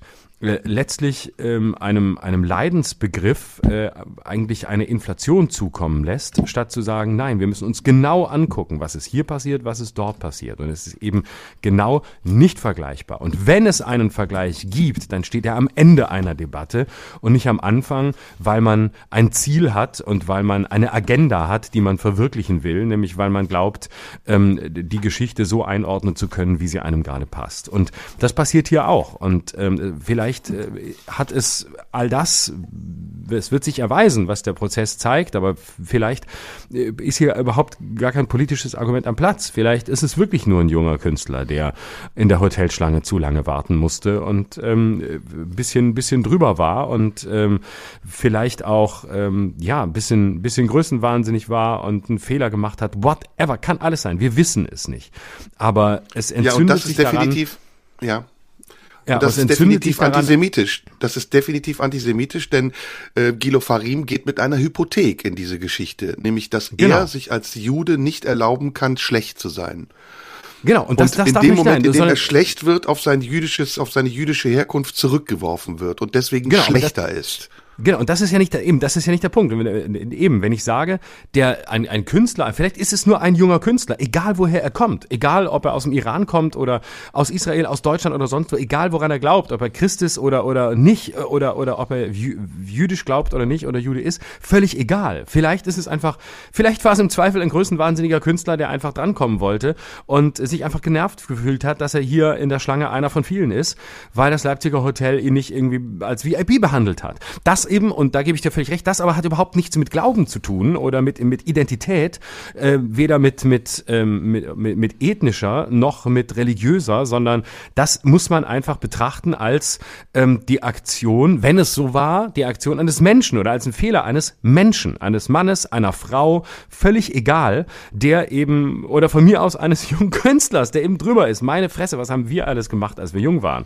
Ja, und was habe ich alles gemacht? Ne? Man und muss da will ich auch nicht kann ich, will ja, ich ja auch nicht hören, wenn ich früher irgendwie, äh, wenn ich früher äh, wie, wie ein arroganter Sack aufgetreten bin, weil ich mich zu, weil ich mich einfach größer gefühlt habe, als ich war, dann wollte ich ja auch nicht, dass man sagt, typisch deutsch. Ist natürlich ein deutscher Künstler, der sich so benimmt. Das ist ja klar. Ja. Hitler jetzt, ist ein zweiter Hitler. Schröder ist ein zweiter Hitler. Nee, dann es hätte auch ein britischer sein können oder ein albanischer.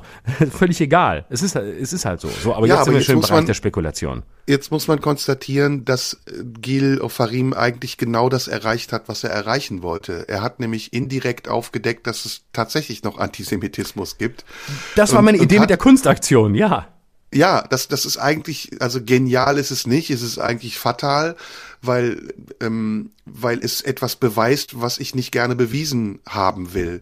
Ähm, ja oder sagen wir mal, ja, es ist gut, dass es bewiesen wird, aber es tut weh, dass es bewiesen wird. Und jetzt kommt noch was anderes hinzu, deswegen habe ich eben von der intellektuellen Reaktion gesprochen, dass nämlich diejenigen, die überreagiert haben auf die erste Vermutung, dass Gil Ofarim wirklich antisemitisch angefeindet wurde und sich auf seine Seite gestellt haben, plötzlich sich genötigt fühlen, Abbitte zu leisten und sich auf die andere Seite stellen. Also es gibt ja. sogar öffentliche Entschuldigungen von, von Kolumnisten und Kolumnistinnen, die sagen, ich habe mich geirrt. Und damit wird hier genau das Narrativ weitergeführt, was zu kritisieren ist, nämlich das, was du eben auch formuliert hast. Jeder Mensch darf unabhängig von seiner Herkunft, seinem Glauben, seiner sonstigen Präferenzen Mensch bleiben, auch in mhm. der Situation, in der er sich falsch verhält oder eben nicht konform an die Regeln, die wir alle zu haben scheinen. Und, und das ist bei mir übrigens genauso. Also wenn ich das ist ein ganz äh, einfaches Standardbeispiel aus meiner Kindheit. Wenn ich was gut gemacht habe, dann hieß es immer, oh, sie können das aber so gut, man merkt gar nicht, dass sie Türke sind. Ja, also ja. sie können so gut ja. Deutsch, man merkt gar nicht. Ich bin also belobigt worden und, und ich, es war schön, dass man nicht gemerkt hat, dass ich Türke bin. Wenn ja, ich aber was Schlechtes gemacht habe, dann hat man gesagt, gehen Sie doch dahin, wo Sie hergekommen sind. Dann wurde ich wieder zurückgeworfen auf mhm. meine Nationalität. Es war also mhm. kaum möglich für mich, aus diesem Raster der Betrachtung auszuweichen, ohne mhm. dass mein Gegenüber in einer latenten Form oder sogar offen gezeigt mir deutlich gemacht hat, dass für mich andere Regeln gelten als für ihn. Mhm. Und das ist genau, Rassismus, das, das, ist Antisemitismus, ja. das ist es auf dem Punkt. Und ist, ist es nicht traurig auch zu sehen, wie vorhersehbar die ganze Debatte verläuft? Also wie wirklich alle die Plätze einnehmen, die man für sie reserviert hatte. Ne? Also die Antisemiten ja. zeigen sich wieder als Antisemiten. Ähm, äh, die, diejenigen, die sich damals auf seine gestell Seite gestellt haben, äh, werfen sich sofort in den Staub, entschuldigen sich, was auch wieder ein Unding ist, weil warum soll man sich entschuldigen? Was ähm, charakterlos ist und, und opportunistisch ja, man, und eine genau, man kann doch in, Ja, und man kann doch in einem Moment sagen, ja, ich im Moment ist meine Einschätzung die, ähm, dass ich mich hier in der Debatte auf die Seite von Gil Ofarim stelle. Ähm, aber das schließt doch nicht aus, dass man später, beispielsweise jetzt, einfach einen neuen Standpunkt einnimmt, ohne sich entschuldigen zu müssen. Und Oder sagt, wenn es so gewesen wäre, würde ich zu meiner Meinung stehen. Kann man ja auch sagen. Genau. genau. Ich habe oder, etwas oder beurteilt Genau. Ja. Und es war in diesem Moment die Beurteilung des Stands, den ich hatte.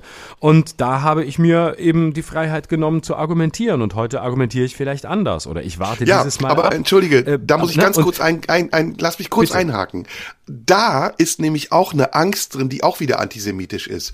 Nämlich in die Sogwirkung zu geraten, dieser Diskussion. Weil man, weil man indirekt weiß, wenn ich mich falsch verhalte in dieser Diskussion, kann es mir schaden. Und auch das ist antisemitisch, weil es unterstellt, dass es eine, eine äh, jüdische Lobby in Deutschland gibt, die dieses Thema missbraucht, um Menschen anzuklagen, und zwar sinnlos und unberechtigt. Und deswegen ist dieses Abbitteleisten auch eine Form von Antisemitismus. Hm. Ja, und es ist so, es ist, ja, ich verstehe auch nicht, warum, warum man überhaupt, warum man sich sofort entschuldigen muss. Also, ja. wenn ich mich in einem Geschäft bewege, in dem, wie wir das ja auch tun, in dem man Dinge nun mal kommentiert, äh, ob journalistisch oder satirisch, in dem man äh, eben gezwungen ist, sich in einem gewissen Moment ein Urteil zu bilden. Ähm, das muss ja gar nicht das endgültige Urteil sein, sondern es ist ja immer der Stand der Dinge, der jetzt gerade da ist. Und auf dieser Basis argumentiert man, versucht etwas, probiert Gedanken aus. Dann verstehe ich nicht, warum man sich dann, wenn sich die Faktenlage ändert, entschuldigen muss. Das geht mir einfach nicht in den Kopf. Das ist so eine Unkultur.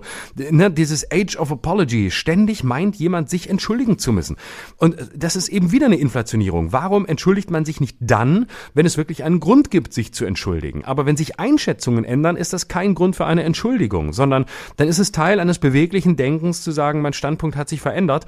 Heute, mit den heutigen Fakten, würde ich es anders sehen. Und warum dann immer gleich entschuldigen? Warum nicht einfach sagen, so, ich schreibe einen neuen Text und äh, ich basiere, äh, ich, ich äh, beziehe mich auf das, was ich damals gesagt habe und gucke, wie ich heute drauf gucke. Oder warte ab, bis das Urteil da ist. Ich weiß ja. es nicht. Ich Oder man geht sogar in die Offensive.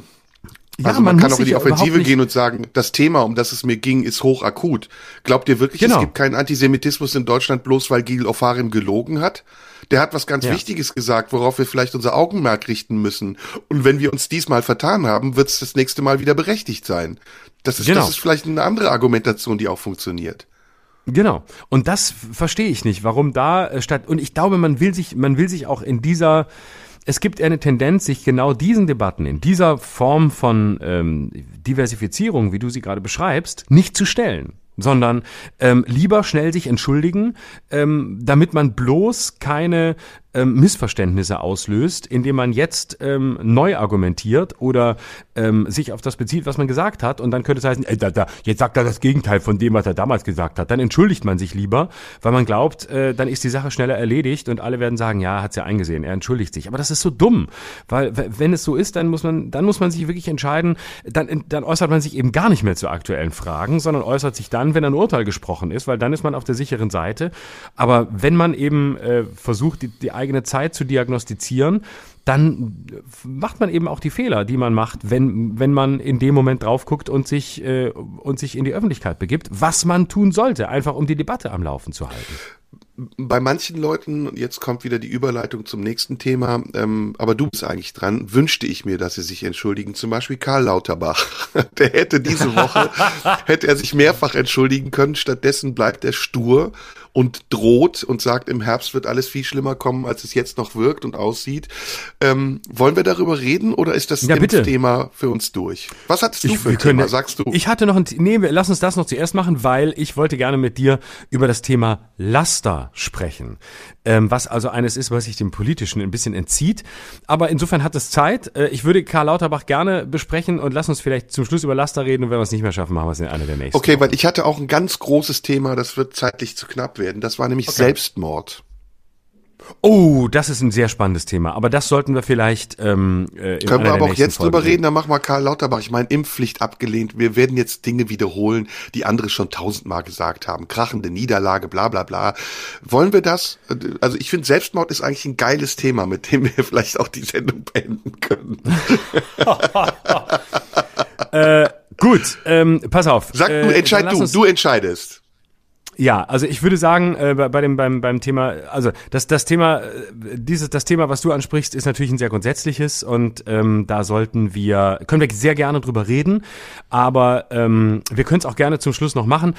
Äh, also von mir aus ist das Thema Karl Lauterbach schnell abgearbeitet. Äh, ich sag mal meine Position dazu. Ja. Ähm, es ist ein unfassbares Versagen dieser Bundesregierung, ähm, wie sie mit diesem Impfpflichtthema umgegangen ist. Und das sage ich jenseits der Position, die man dazu haben kann oder haben will. Bist du denn ähm, noch für die Impfpflicht? Ist, ob man dafür ist oder dagegen, ist völlig egal. Ich hätte eine Impfpflicht ähm, richtig gefunden ähm, für die über 60-Jährigen. Das hätte ich gut gefunden im Hinblick auf den Herbst als als, als äh, Maßnahme, um äh, besser in den Herbst zu kommen. Nicht, weil ich es prinzipiell für richtig halte, dass Menschen zum Impfen verpflichtet werden. Ich halte das für eine Sache der freien Entscheidung und halte das für ganz wichtig, dass es jeder für sich entscheiden kann, wie er das entscheiden will. Ich bin eigentlich kein Freund der Impfpflicht. Das habe ich ja auch früher, als wir über die Themen hier intensiv diskutiert haben, immer wieder gesagt.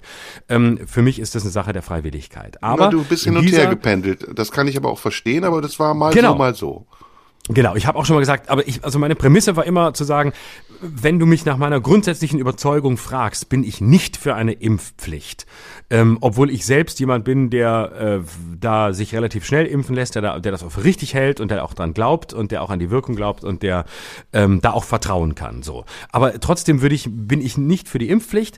Aber ich habe auch immer wieder in der Debatte gesagt, boah, ich tue mich echt schwer und mittlerweile bin ich dafür hier. Aber dann war es immer beschränkt auf diese Krankheit, nämlich auf Covid-19 und es war immer beschränkt auf dieses diese Situation, in der wir sind und auf die Besonderheiten einer Pandemie. Und vor diesem Hintergrund würde ich immer noch sagen, Impfpflicht ab 60 würde ich hinsichtlich der Prävention für den Herbst für richtig halten. Von mir aus kann man Trotz auch über der Schwierigkeiten bei der Umsetzung, über die wir gesprochen Trotz haben. der Schwierigkeiten bei der Umsetzung hätte ich hätte ich es gut gefunden, ja. Ähm, wobei Impfpflicht ab 18 bin ich bin ich noch skeptischer, das gebe ich zu. Deswegen Impfpflicht ab 60 hätte ich gut gefunden, hätte ich auch spannend gefunden, weil es mich total interessiert hätte, ähm, wie das äh, verfassungsrechtlich ausgeht. Und ich sehe die, die Widersprüche und ich sehe auch, ich sehe, kann total gut die Argumente nachvollziehen, die die Leute anbringen, die dagegen sind. Und ich kann vielem auch etwas abgewinnen. Und ich kann mir auch, male mir nicht aus, wie es verfassungsrechtlich ausgesehen hätte, ähm, ob das durchgegangen wäre oder nicht. Aber was für eine, was für eine großartige Situation für die Debattenkultur, wenn wir eine Impfpflicht verabschiedet hätten und es wäre dann vors Bundesverfassungsgericht gekommen. Das ist ein bisschen wie diese Gil Ofarim-Geschichte, wo sich ihm keiner entschuldigen muss, weil er, weil er eine Meinung hatte oder weil er eine Position hatte, sondern wo wir alle super viel hätten lernen können, was die Grenzen Grenzen ähm, der Unversehrtheit des eigenen Körpers in Pandemiezeiten angeht. Ich hätte mich gefreut, das Verfassungsgericht hätte sich damit auseinandergesetzt.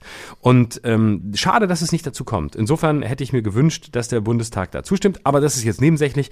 Jenseits dessen finde ich es ein kolossales Versagen dieser Regierung. Der gesamte Umgang mit dieser Impfpflicht, wie sich Scholz und Lauterbach in die Büsche geschlagen haben, ähm, kein eigenes Konzept hatten, keinen eigenen Gesetzentwurf hatten. Irgendwelche Hinterbänkler haben es dann dankenswerterweise gemacht. Am Ende war die Debatte eine, die ausschließlich von parteipolitischen Interessen geleitet war. Opposition gegen Regierung hin und her. Es war, es war wirklich ein Offenbarungseid des Bundestags. Und es ist nicht der erste Offenbarungseid in den vergangenen Monaten. Der schlimmste war eigentlich die Zelensky-Rede im Bundestag, als man zur Tagesordnung übergegangen ist. Das fand ich den größten Skandal. Also ich bin wirklich, bin entsetzt, mit welch einer, mit welch einer äh, Unfähigkeit zu regieren. Vor allem der Bundeskanzler Olaf Scholz im Moment agiert. Bei den Ministern sehe ich es zum Teil anders. Aber hier hat die, die, die Ampelkoalition als Ganze in meinen Augen äh, komplett versagt. Das so, das ist meine Position dazu in ein paar Worten. Und Lauterbach ist nochmal ein separates Thema. Ich will auch nur ein Statement dazu ablassen und versuche das so kompakt wie möglich zu machen. Für mich ähm, stimmt das, was du sagst. Die Regierung hat hier kolossal versagt und das aus mehrerlei Gründen. Sie hat ihre, ihre Macht überschätzt. Sie hat die Situation falsch eingeschätzt und sie ist Opfer ihrer eigenen Taktik geworden. Ähm, allem voran Karl Lauterbach, der wie besessen ist von dieser Idee, die Impfpflicht einzuführen und jetzt trotz des Votums des Bundestags, was er damit ignoriert, weitermachen will, zusammen mit anderen Fanatikern wie Janosch Stamm von den Grünen und Leuten, die seit geraumer Zeit äh, mehr mahnen und warnen, statt darüber nachzudenken, wie wir aus dieser Situation vernünftig und gemeinsam rauskommen können. Ähm, das alles hat dazu geführt, dass der Trick, den Olaf Scholz und die Regierung anwenden wollte, um der Vertrauensfrage aus dem Weg zu gehen, dazu geführt hat, dass sie jetzt auch ohne Vertrauensfrage das Vertrauen der Bevölkerung verspielt haben.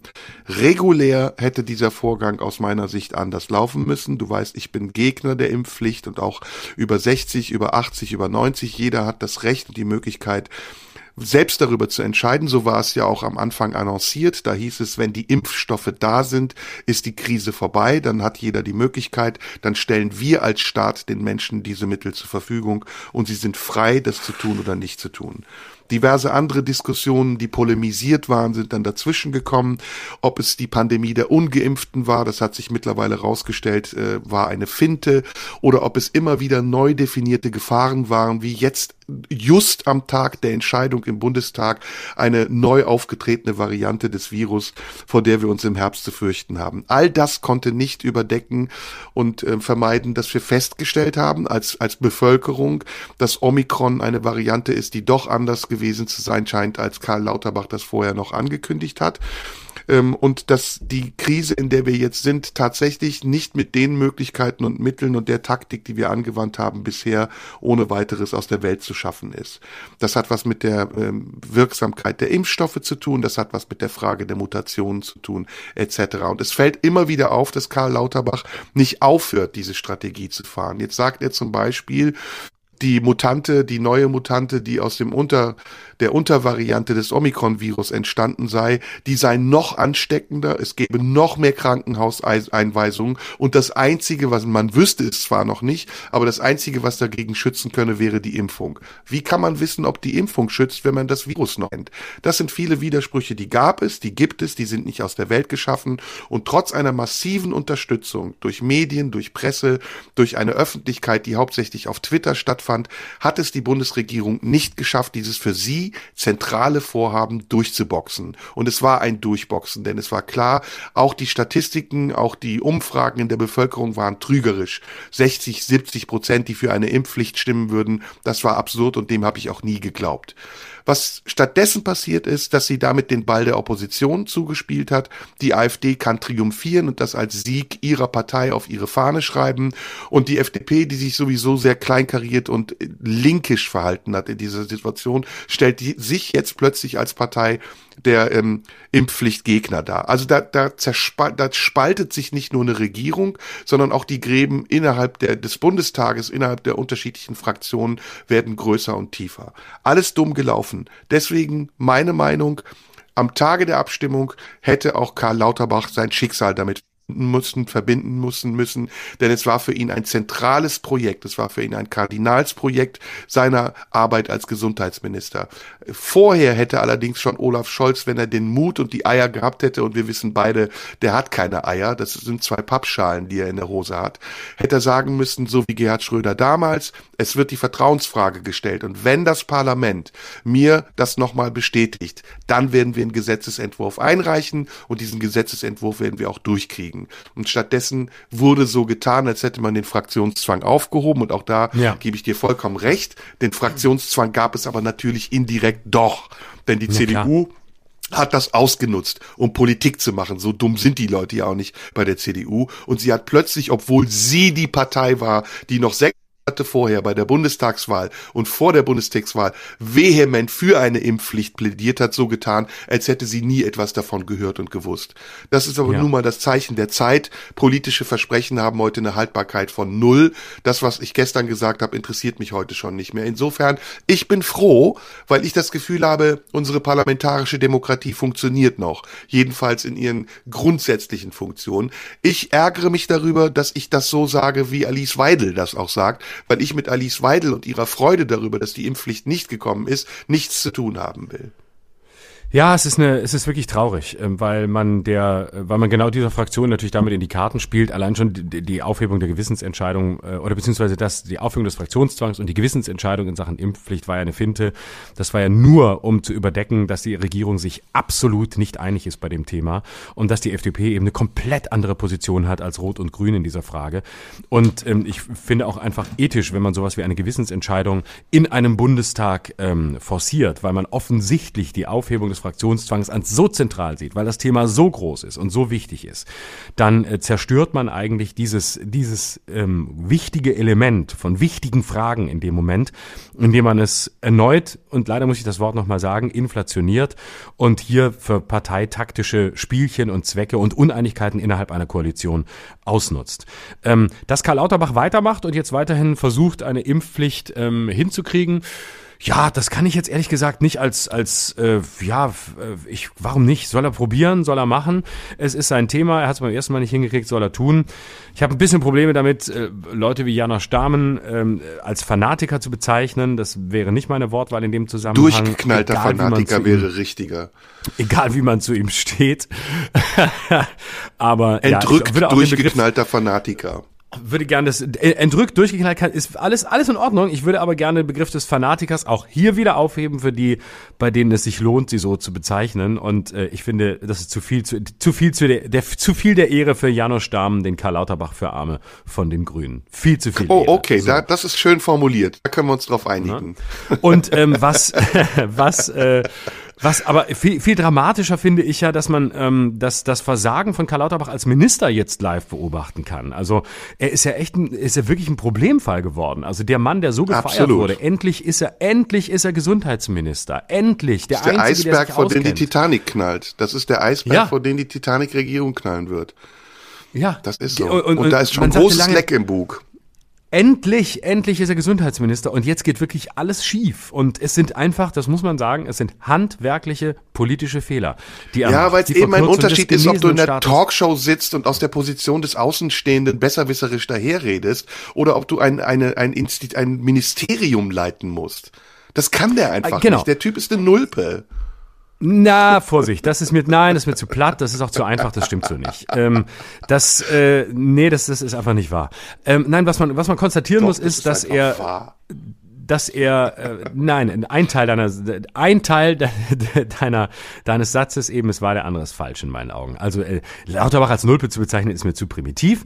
Ähm, aber er hat tatsächlich, ähm, die großen Fehler, die er macht, sind politische. Das heißt, und da würde ich dir zustimmen, ähm, er ist mit Sicherheit jemand, der als Experte und als Mediziner, als Wissenschaftler, auch als Epidemiologe eine Stimme war, die vieles richtig gesehen hat, vieles aber auch falsch eingeschätzt hat. Keine Frage. Aber der Unterschied besteht einfach darin, ähm, und das ist, da schließe ich mich dir an, wenn ich es ein bisschen anders ausdrücken würde, kann ein Wissenschaftler, kann einer, der zwar lange in der Politik ist und der in beiden Welten zu Hause ist. Aber kann er letztlich ähm, das, was das System Politik von ihm verlangt, kann er das leisten? Und ich habe mittlerweile doch sehr stark den Eindruck, dass Lauterbach das nicht leisten kann. Dass er eben kein Ministerium führen kann, wie du zu Recht sagst, dass er eben mehr ist jetzt als nur ein durchgeknallter Hinterbänkler, der er ja war, der in der SPD nicht ernst genommen wurde, weil er halt ein Freak war, der sicher gute Ideen hat und der vielleicht beratend als Mediziner ähm, sogar eine wichtige und gute Rolle spielen sollte. Aber Politik ist Handwerkszeug und es ist ein anderes Handwerkszeug als wissenschaftliches Handwerkszeug. Und dass jemand, der Mediziner ist, am Ende kein guter Minister sein muss, das, das sehen wir ja jetzt, indem er ja auch kommunikativ völlig versagt. Also äh, allein vergangene Woche die Geschichte mit der Isolationspflicht. Ab, ab Mai muss sich nicht mehr isolieren, wer infiziert ist. Und dann äh, gibt es den großen Aufschrei seiner Fans. Was ist los? Was kaputt? Wie kann das sein? Er wird total nervös, weil die eigene Twitter-Community ihm äh, von, von Bord geht. Und dann setzt er sich abends zu Markus Lanz und sagt einfach mal so rein improvisiert, ja, das werde ich also das, das werde ich also kassieren, das werde ich also morgen öffentlich machen. Und du denkst, nee, du machst es gerade öffentlich, du Penner, weil du bei Lanz sitzt. Du musst es morgen nicht mehr öffentlich machen. Du machst es jetzt. Und am nächsten Tag stellt er sich hin und sagt, also Isolationspflicht so bleibt. Also ich habe einen riesigen Fehler gemacht. Klammer auf, immerhin er gibt zu, dass er einen Fehler gemacht hat, Klammer zu. Und zwar überzeugender als andere. Ähm, aber äh, trotzdem ist es natürlich ein Desaster. Und du siehst, dass er da wirklich in, in den politischen Funktionalitäten nicht funktioniert. So. Hm. Also ob er ein Fachmann ist oder nicht, da können wir jetzt lange drüber streiten. Da gibt's viele Berichte drüber, die kann man sich anschauen und die sind zum Teil ja auch nachgewiesen. Und ähm, ähm, ob er als Experte in Talkshows irgendetwas dazu geleistet hat, dass wir mit dieser Situation besser umgehen können, das ist auch eine Frage, über die wir lange streiten können. Ich glaube, dieser Alarmismus, den er ja kultiviert hat, war in erster Linie dazu gedacht, ihn selbst durch die Medien zu transportieren, weil er auch ein wahnsinnig mediengeiler Typ ist. Das hat man ja, weiß man ja, der in jeder Talkshow gesessen hat und dieses tantrahafte Runterbeten seiner Strategien ja fast schon zelebriert hat. So, so wirkte das auf mich, als hätte er auch eine Lust daran, den Menschen Angst zu machen. Dass das dann so weit das gekommen weiß ich ist. nicht. Ist Das meine Meinung, ist meine Meinung. Und ich meine auch tatsächlich Nulpe im Sinne von Versager. Also, dass er wirklich versagt hat. Und deswegen, weil er, als er noch nicht Gesundheitsminister war und die alte Bundesregierung sich um die Corona-Krise gekümmert hat, ja immer einer derjenigen war, die am lautesten geschrien haben und gesagt haben, ich weiß besser, wie es geht. Und heute sieht man, Jens Spahn war mindestens genauso gut wie Lauterbach. Er war aber umso erfahrener als Lauterbach. Und das, was die alte Bundesregierung in der Corona-Krise gemacht hat, muss nicht immer richtig gewesen sein. Aber es war der Realität und den Umständen angepasst. Und es war auch der Entwicklung der Krise, die ja da noch am Anfang war, angemessen. Denn wir wussten damals viel weniger, als wir heute wissen. Heute wissen wir sehr viel. Und heute ignoriert Karl Lauterbach trotzdem noch diese Erkenntnisse, so habe ich das Gefühl. Er beharrt immer noch auf Strategien, auf Methoden, auf Ideen, die längst schon als funktionstüchtig widerlegt sind. Also es geht auch wieder um die Impfpflicht. Warum sollen wir jetzt mit Impfstoffen impfen für ein Virus, den wir gar nicht kennen? Und warum wird nicht darüber gesprochen, ob diese Impfstoffe wirklich so wirksam war, wie man es den Menschen versprochen hat? Mittlerweile ist klar, dass viele dreimal Geimpfte erkranken. Da kann man jetzt wieder sagen, das war ja auch eine Teil der Strategie. Es hilft aber vor schweren Verläufen, was auch nicht mehr ganz richtig ist. Und jetzt geht er über zur nächsten Aussage und sagt, es hilft aber vor Long Covid, was auch noch nicht hundertprozentig erwiesen ist, sondern erstmal eine Vermutung von Karl Lauterbach, der ja ähnlich wie andere Kommentatoren auch seine Vermutungen nicht wie Expertisen wissenschaftlich gerechtfertigt über die entsprechenden Kanäle verbreitet, sondern dilettantisch und äußerst populistisch über seinen einzigen Kanal, nämlich Twitter, herausposaunt. Nachts um drei, um halb vier. Guck dir mal an, um welche Uhrzeit der postet. Der Typ säuft sich wahrscheinlich ein und dann fällt ihm ein, Oh ah, hat da eine Studie Oh gelesen. nein, Ach, ganz ehrlich, das ist unter deinem Wir Niveau. sind ein Podcast. Wir sind ein Podcast. Wir sind hier keine politische Debatte. Wir sind Nein. ein Meinungspodcast. Ich sag Na dir ja, meine recht. Meinung. Ja, ja, ist ja Und gut, er sagt ja auch in jedem zweiten Interview, dass er Rotwein trinkt. Sagt er ja in jedem zweiten Interview. Na, Lau- ich glaube nicht, dass sich Lauterbach einen säuft. Ich glaube, das ist der, das ist der, Lauterbach ist der Oberasket. Also ich kann mir nicht, das ist der allerletzte, der einen säuft. Also wenn ich einen Rotwein trinke, trinke ich also 01 Ja, alle ja, zwei ja, Tage ja, um ja. 18.30 Uhr. Das sagt er. Und, äh, Na gut, nee, ist es denn seriös über- ist es denn seriös Ist einfach über ein Nerd Twitter? nachts. Und deswegen, und deswegen. Willst du einen äh, Nerd ja, als Gesundheitsminister haben? Ja, absolut. Sofern er in der, ja, sehr, sehr, sehr gerne sogar. Ich würde sofort einen Nerd als Gesundheitsminister akzeptieren. Ich würde auch Karl Lauterbach als Gesundheitsminister akzeptieren, wenn er doch das fucking politische Handwerk besser beherrschen würde. Dann soll er das doch machen. Das ist doch super. Dann haben wir einen Gesundheitsminister, über den man streiten kann. Ja, und aber über den wir genauso wir. diskutieren können, wie wir es jetzt tun, was ja super ist. Und äh, das, aber, mich. Aber wir reden ja genau darüber, und das ist ja, da sind wir ja sogar einer Meinung. Wir sind ja einer Meinung, dass er sein politisches Handwerk nicht äh, beherrscht und dass er einfach viel zu viel rausposaunt, was er erstmal für sich behalten sollte. Und vielleicht sollte er auch erstmal überprüfen, ob das, was er sagt, richtig und falsch ist. Ja, Stattdessen ja korrigiert der- er sich, wie du richtig gesagt hast, in einer Sendung, ja, sitzt bei Ja. Lanz und macht seine Entscheidung in der Sendung. Genau, und das ist eine loose cannon in dem in der Hinsicht. Und das ist das das ist traurig. Und das schadet natürlich auch seinem Image, dem Image der Regierung, des Gesundheitsministeriums und dem und fügt äh, noch ein Puzzleteil dem Eindruck hinzu, dass die Bundesregierung es schlicht auch wieder wie schon die letzte angeblich nicht im Griff hat, diese Situation auf Augenhöhe zu bestreiten. Und ähm, ja, es es ist halt was anderes, ob du als Experte oder als Wissenschaftler und ob er jetzt Virologe ist oder nicht, ob er Epidemiologe ist oder nicht und, und dass er eine Professur in Harvard hat für Gesundheitsmanagement und ob er wirklich derjenige ist, der der beste Experte ist. Egal, äh, sei es drum. Er, er war in einer Reihe von Experten, Drosten, Melanie Brinkmann, ähm, äh, Dirk Brockmann, der Physiker, eher, die in einer bestimmten, in eine bestimmte Richtung argumentiert haben und die für einen bestimmten Umgang mit der Pandemie plädiert haben, ob man das richtig fand oder nicht. Ähm, darüber kann man sicher sehr lange streiten, was wir in, in den vielen Folgen früher ja auch getan haben. Aber äh, das, das Entscheidende für mich ist, ähm, dass er eben immer noch agiert wie ein Experte, nämlich wie einer, der in Talkshows sitzt und der auf dem Handy wahrscheinlich eine App hat, in dem die neuesten Studien aus Harvard erscheinen, die er dann sofort zitiert und die er in seinem unzweifelhaft sicher sehr kompetenten und schnellen Kopf zusammenbringt mit 500 anderen Studien und daraus dann halbwegs verständlich versucht, eine Melange zu machen, wie es jetzt weitergeht. Aber der Minister ist eben nicht derjenige, der äh, der, der Studiennerd aus Harvard ist, sondern der all diese Studien erstmal aufnehmen muss, ähm, ins Ministerium bringen muss, in, äh, zu, den, zu den Staatsministern tragen muss und dann versuchen muss, da eine politische Lösung zu finden.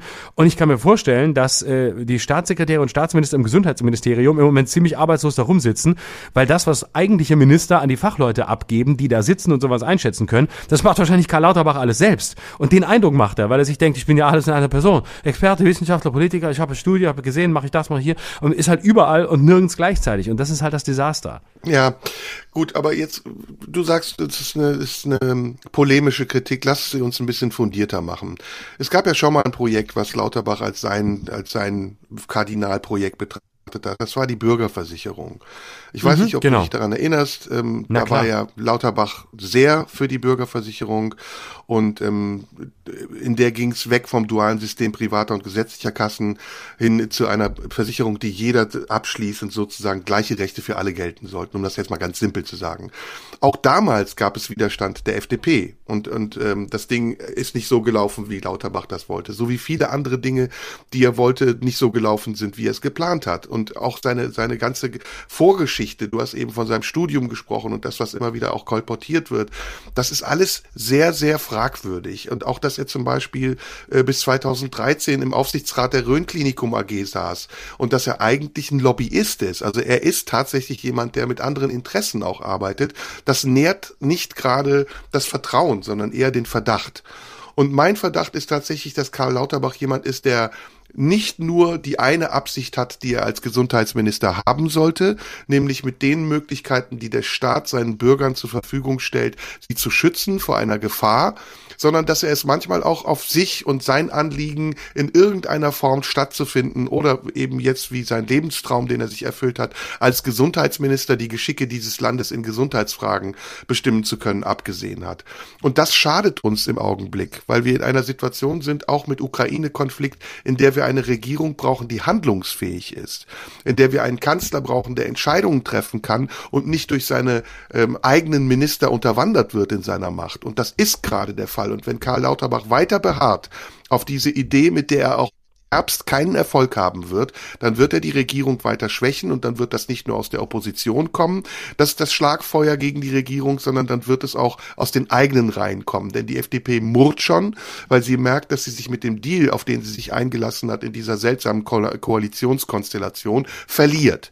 Sie steht anders da, als sie es noch vor der Wahl war, wo viele gedacht haben, okay, die FDP wird die regulative Kraft in dieser Ampelkoalition sein. Stattdessen ist die FDP im Moment die schwächste Kraft in dieser Ampelkoalition und sie benutzt das Thema Impfpflicht, um sich daran hochzuziehen. Das sehe ich ein bisschen anders. Ich finde, dass die FDP sehr stark dasteht. Insbesondere durch den Justizminister Marco Buschmann, der von der FDP kommt, der ja auch der größte Gegenspieler von Karl Lauterbach ist, weil sich am Ende ähm, bei den ganzen Lockerungsmaßnahmen, die jetzt zu Anfang April beschlossen wurden, natürlich die rechtliche Perspektive durchsetzt und nicht die medizinische. Und es ist das Verdienst der FDP, ganz egal, wie man die Lockerungen findet. Klammer auf, ich bin auch froh, dass sie so stattfinden und ich finde es auch in Ordnung. Klammer zu. Aber egal, wie man dazu steht, muss man sagen, das ist ein Erfolg der FDP. Das ist ein Erfolg von Marco Buschmann, der als Rechtspolitiker ähm, und als Jurist sagt, die rechtliche Argumentation ist hier ganz einfach. Wenn die Gefahr im Moment nicht so groß ist, ähm, wie sie sein müsste, damit wir die Maßnahmen aufrechterhalten, dann gibt es keinen Grund, sie aufrechtzuerhalten. Und äh, in den Kliniken gibt es keine äh, Situation, in der eine, eine Überlastung ansteht. Ähm, ja, es gibt immer noch äh, viele Covid-Tote jedes, äh, jeden Tag und die Inzidenz ist oben, aber die Bedingungen sind rechtlich nicht mehr gegeben, das Leben der Menschen einzuschränken, also schränken wir es nicht mehr ein. Und Karl Lauterbach, wenn er allein alleine so entscheiden könnte, wie er es würde, ähm, hätte natürlich gesagt, wir verlängern die ganzen Maßnahmen. Insofern ist das ein Erfolg der FDP. Das habe ich ja gesagt. Ich sage ja, dass die FDP in dieser Impfpflichtfrage Punkte gewonnen hat. Aber sie lenkt damit ab von anderen Ressorts, in denen sie überhaupt keine Punkte gewinnt. Wollen wir mal über Christian Lindner sprechen? Wollen wir ja. mal darüber sprechen, was unser Finanzminister gerade veranstaltet? Und das ist ja. das Hauptressort der FDP. Und da ist sie vollkommen unsichtbar. Also ich sehe keinen mhm. Finanzminister, der ja. das Ding im Griff zu haben scheint, sondern er pulvert hier was raus, pulvert da was rein und tut so, als würde er ein Konzept haben. Aber das, was die FDP gerade finanzpolitisch macht, ist das konzeptloseste, was ich in den letzten 20 Jahren erlebt habe. Gebe ich dir absolut das, recht. Und das fällt auf die FDP zurück. Also du siehst schon bei der Sonntagsfrage, dass sie an Punkten verlieren. Äh, ist ja egal, das spielt keine Rolle. Das wird in ein, zwei Jahren anders ich glaube aber, wenn das so weitergeht und die Impfpflicht ist eine zentrale Frage gewesen dieser Koalition und wir im Herbst diese Debatte nochmal haben werden und wir werden sie, wenn Karl Lauterbach Gesundheitsminister bleibt, nochmal haben, dann wird es zu einem Krach kommen und dann wird das Ding auch scheitern. Ich glaube nicht, dass die Koalition stark genug ist, gerade angesichts auch der Umstände, solche Krisen auszuhalten oder auszusitzen. Na, da bin ich nicht sicher. Das, das ist mir, zu verfrüht. Das glaube ich schon. Ich glaube, dass die, mhm. dass die länger durchhalten, als wir alle glauben. Und ich äh, würde im Moment ähm, sagen, die halten das vier Jahre durch. Die Herausforderungen sind riesig. Covid, Krieg, keine Frage. Aber ich glaube, die schaffen das. Ich würde da nicht so schnell, ähm, würde da nicht so schnell ein Ur Urteil sprechen wollen. Und ich sage das auch deshalb, weil ich, weil du FDP wählst. Wenn die, nein, aus einem ganz anderen Grund sage ich das. Weil ich gerne in einem Jahr, wenn die Regierung dann zerbrochen ist und du mich darauf ansprichst, auf die heutige Folge, was ich damals gesagt habe, dann möchte ich mich gerne dafür entschuldigen und das Gegenteil behaupten und mich auf die andere Seite schlagen. Deswegen. Ja. Ja. Na gut, ich finde, dass wir ganz gut darüber gesprochen haben und auch die Aspekte beleuchtet haben, die vielleicht andere nicht beleuchten würden. Nulpe ist das ja. Stichwort. genau, Nulpe, ähm, Nulpe ist das Wort dieser Ausgabe, würde ich sagen. Sehr gut. Und ansonsten, Selbstmord hätte ich sehr, sehr gerne mit dir drüber gesprochen. Ich wollte mit dir über die das, Leiden des jungen Werther sprechen. Ja, das lass uns ähm, gern tun. In einer der, in einer der nächsten Folgen machen wir das, machen wir das in Ruhe. Dann können wir es auch beide nochmal nachlesen. Vielleicht haben wir es ja auch nicht genau. auf dem Schirm. Ne? Genau. Was war denn, entschuldige, aber was war denn deine Themen? Ich habe dich heute so überfahren mit meinen Themen. Nö, aber du hast ja auch angenommen. Über, ich, ich wollte mit dir über das Thema Laster reden. Ich, äh, das hatte ich ja vorhin gesagt. Auch das schieben wir noch in eine der nächsten äh, Ausgaben, aber dafür haben wir ja auch noch Zeit. Ähm, das war ein großes Thema und ansonsten äh, wollte ich mit dir tatsächlich auch, aber das hast du ja dann übernommen, über Karl Lauterbach sprechen. Und das wären meine und? beiden gewesen. Und, und, oh, aber, aber jetzt haben wir lange über unsere Hobbys geredet. Das ist doch eigentlich auch schön. Und ich habe festgestellt, dass ich keine habe und dass ich mir welche suchen sollte. Ja, gut. Und wir haben indirekt ja auch ein bisschen Werbung noch gemacht für Hobbys. Und jetzt machen wir noch ein bisschen Werbung für unsere Arbeit. Nämlich du hast gespielt, wenn das ausgestrahlt wird, in den Wühlmäusen in Berlin. Bist immer noch genau, auf Tour, vier Abende. Ne? Ja, vier und Abende habe ich gespielt. Jetzt ist erstmal Osterpause und dann äh, bin ich irgendwann, weiß gar nicht, wann ich wieder auf Tour. Irgendwann. Jetzt ist aber erstmal jetzt erstmal Ostern. Jetzt habe ich vier Abende Berlin gemacht und weißt du was? Das war richtig toll. Das waren vier richtig tolle Abende und ähm, es war auch sehr gut besucht, äh, den den ganzen Bedingungen entsprechend. Es ist ja in Berlin wieder möglich, alles zu machen. Ich glaube, man braucht noch nicht mehr mehr 3G. Da, man kann die Häuser wieder voll machen.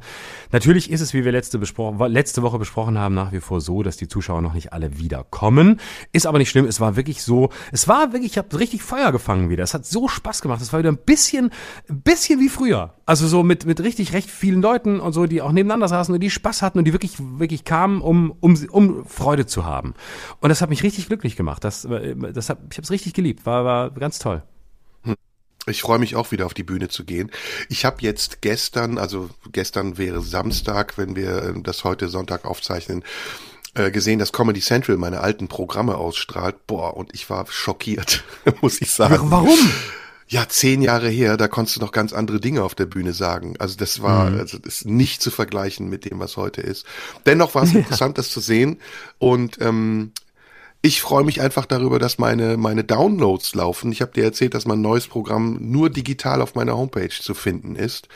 Mhm. Und das ähm, ist gerade für mich echt äh, gut, weil ich sehr viel Lust hatte, auf Tour zu gehen, anders als du vielleicht jetzt, weil du auch viel mehr gespielt hast und vielleicht dessen etwas überdrüssiger warst.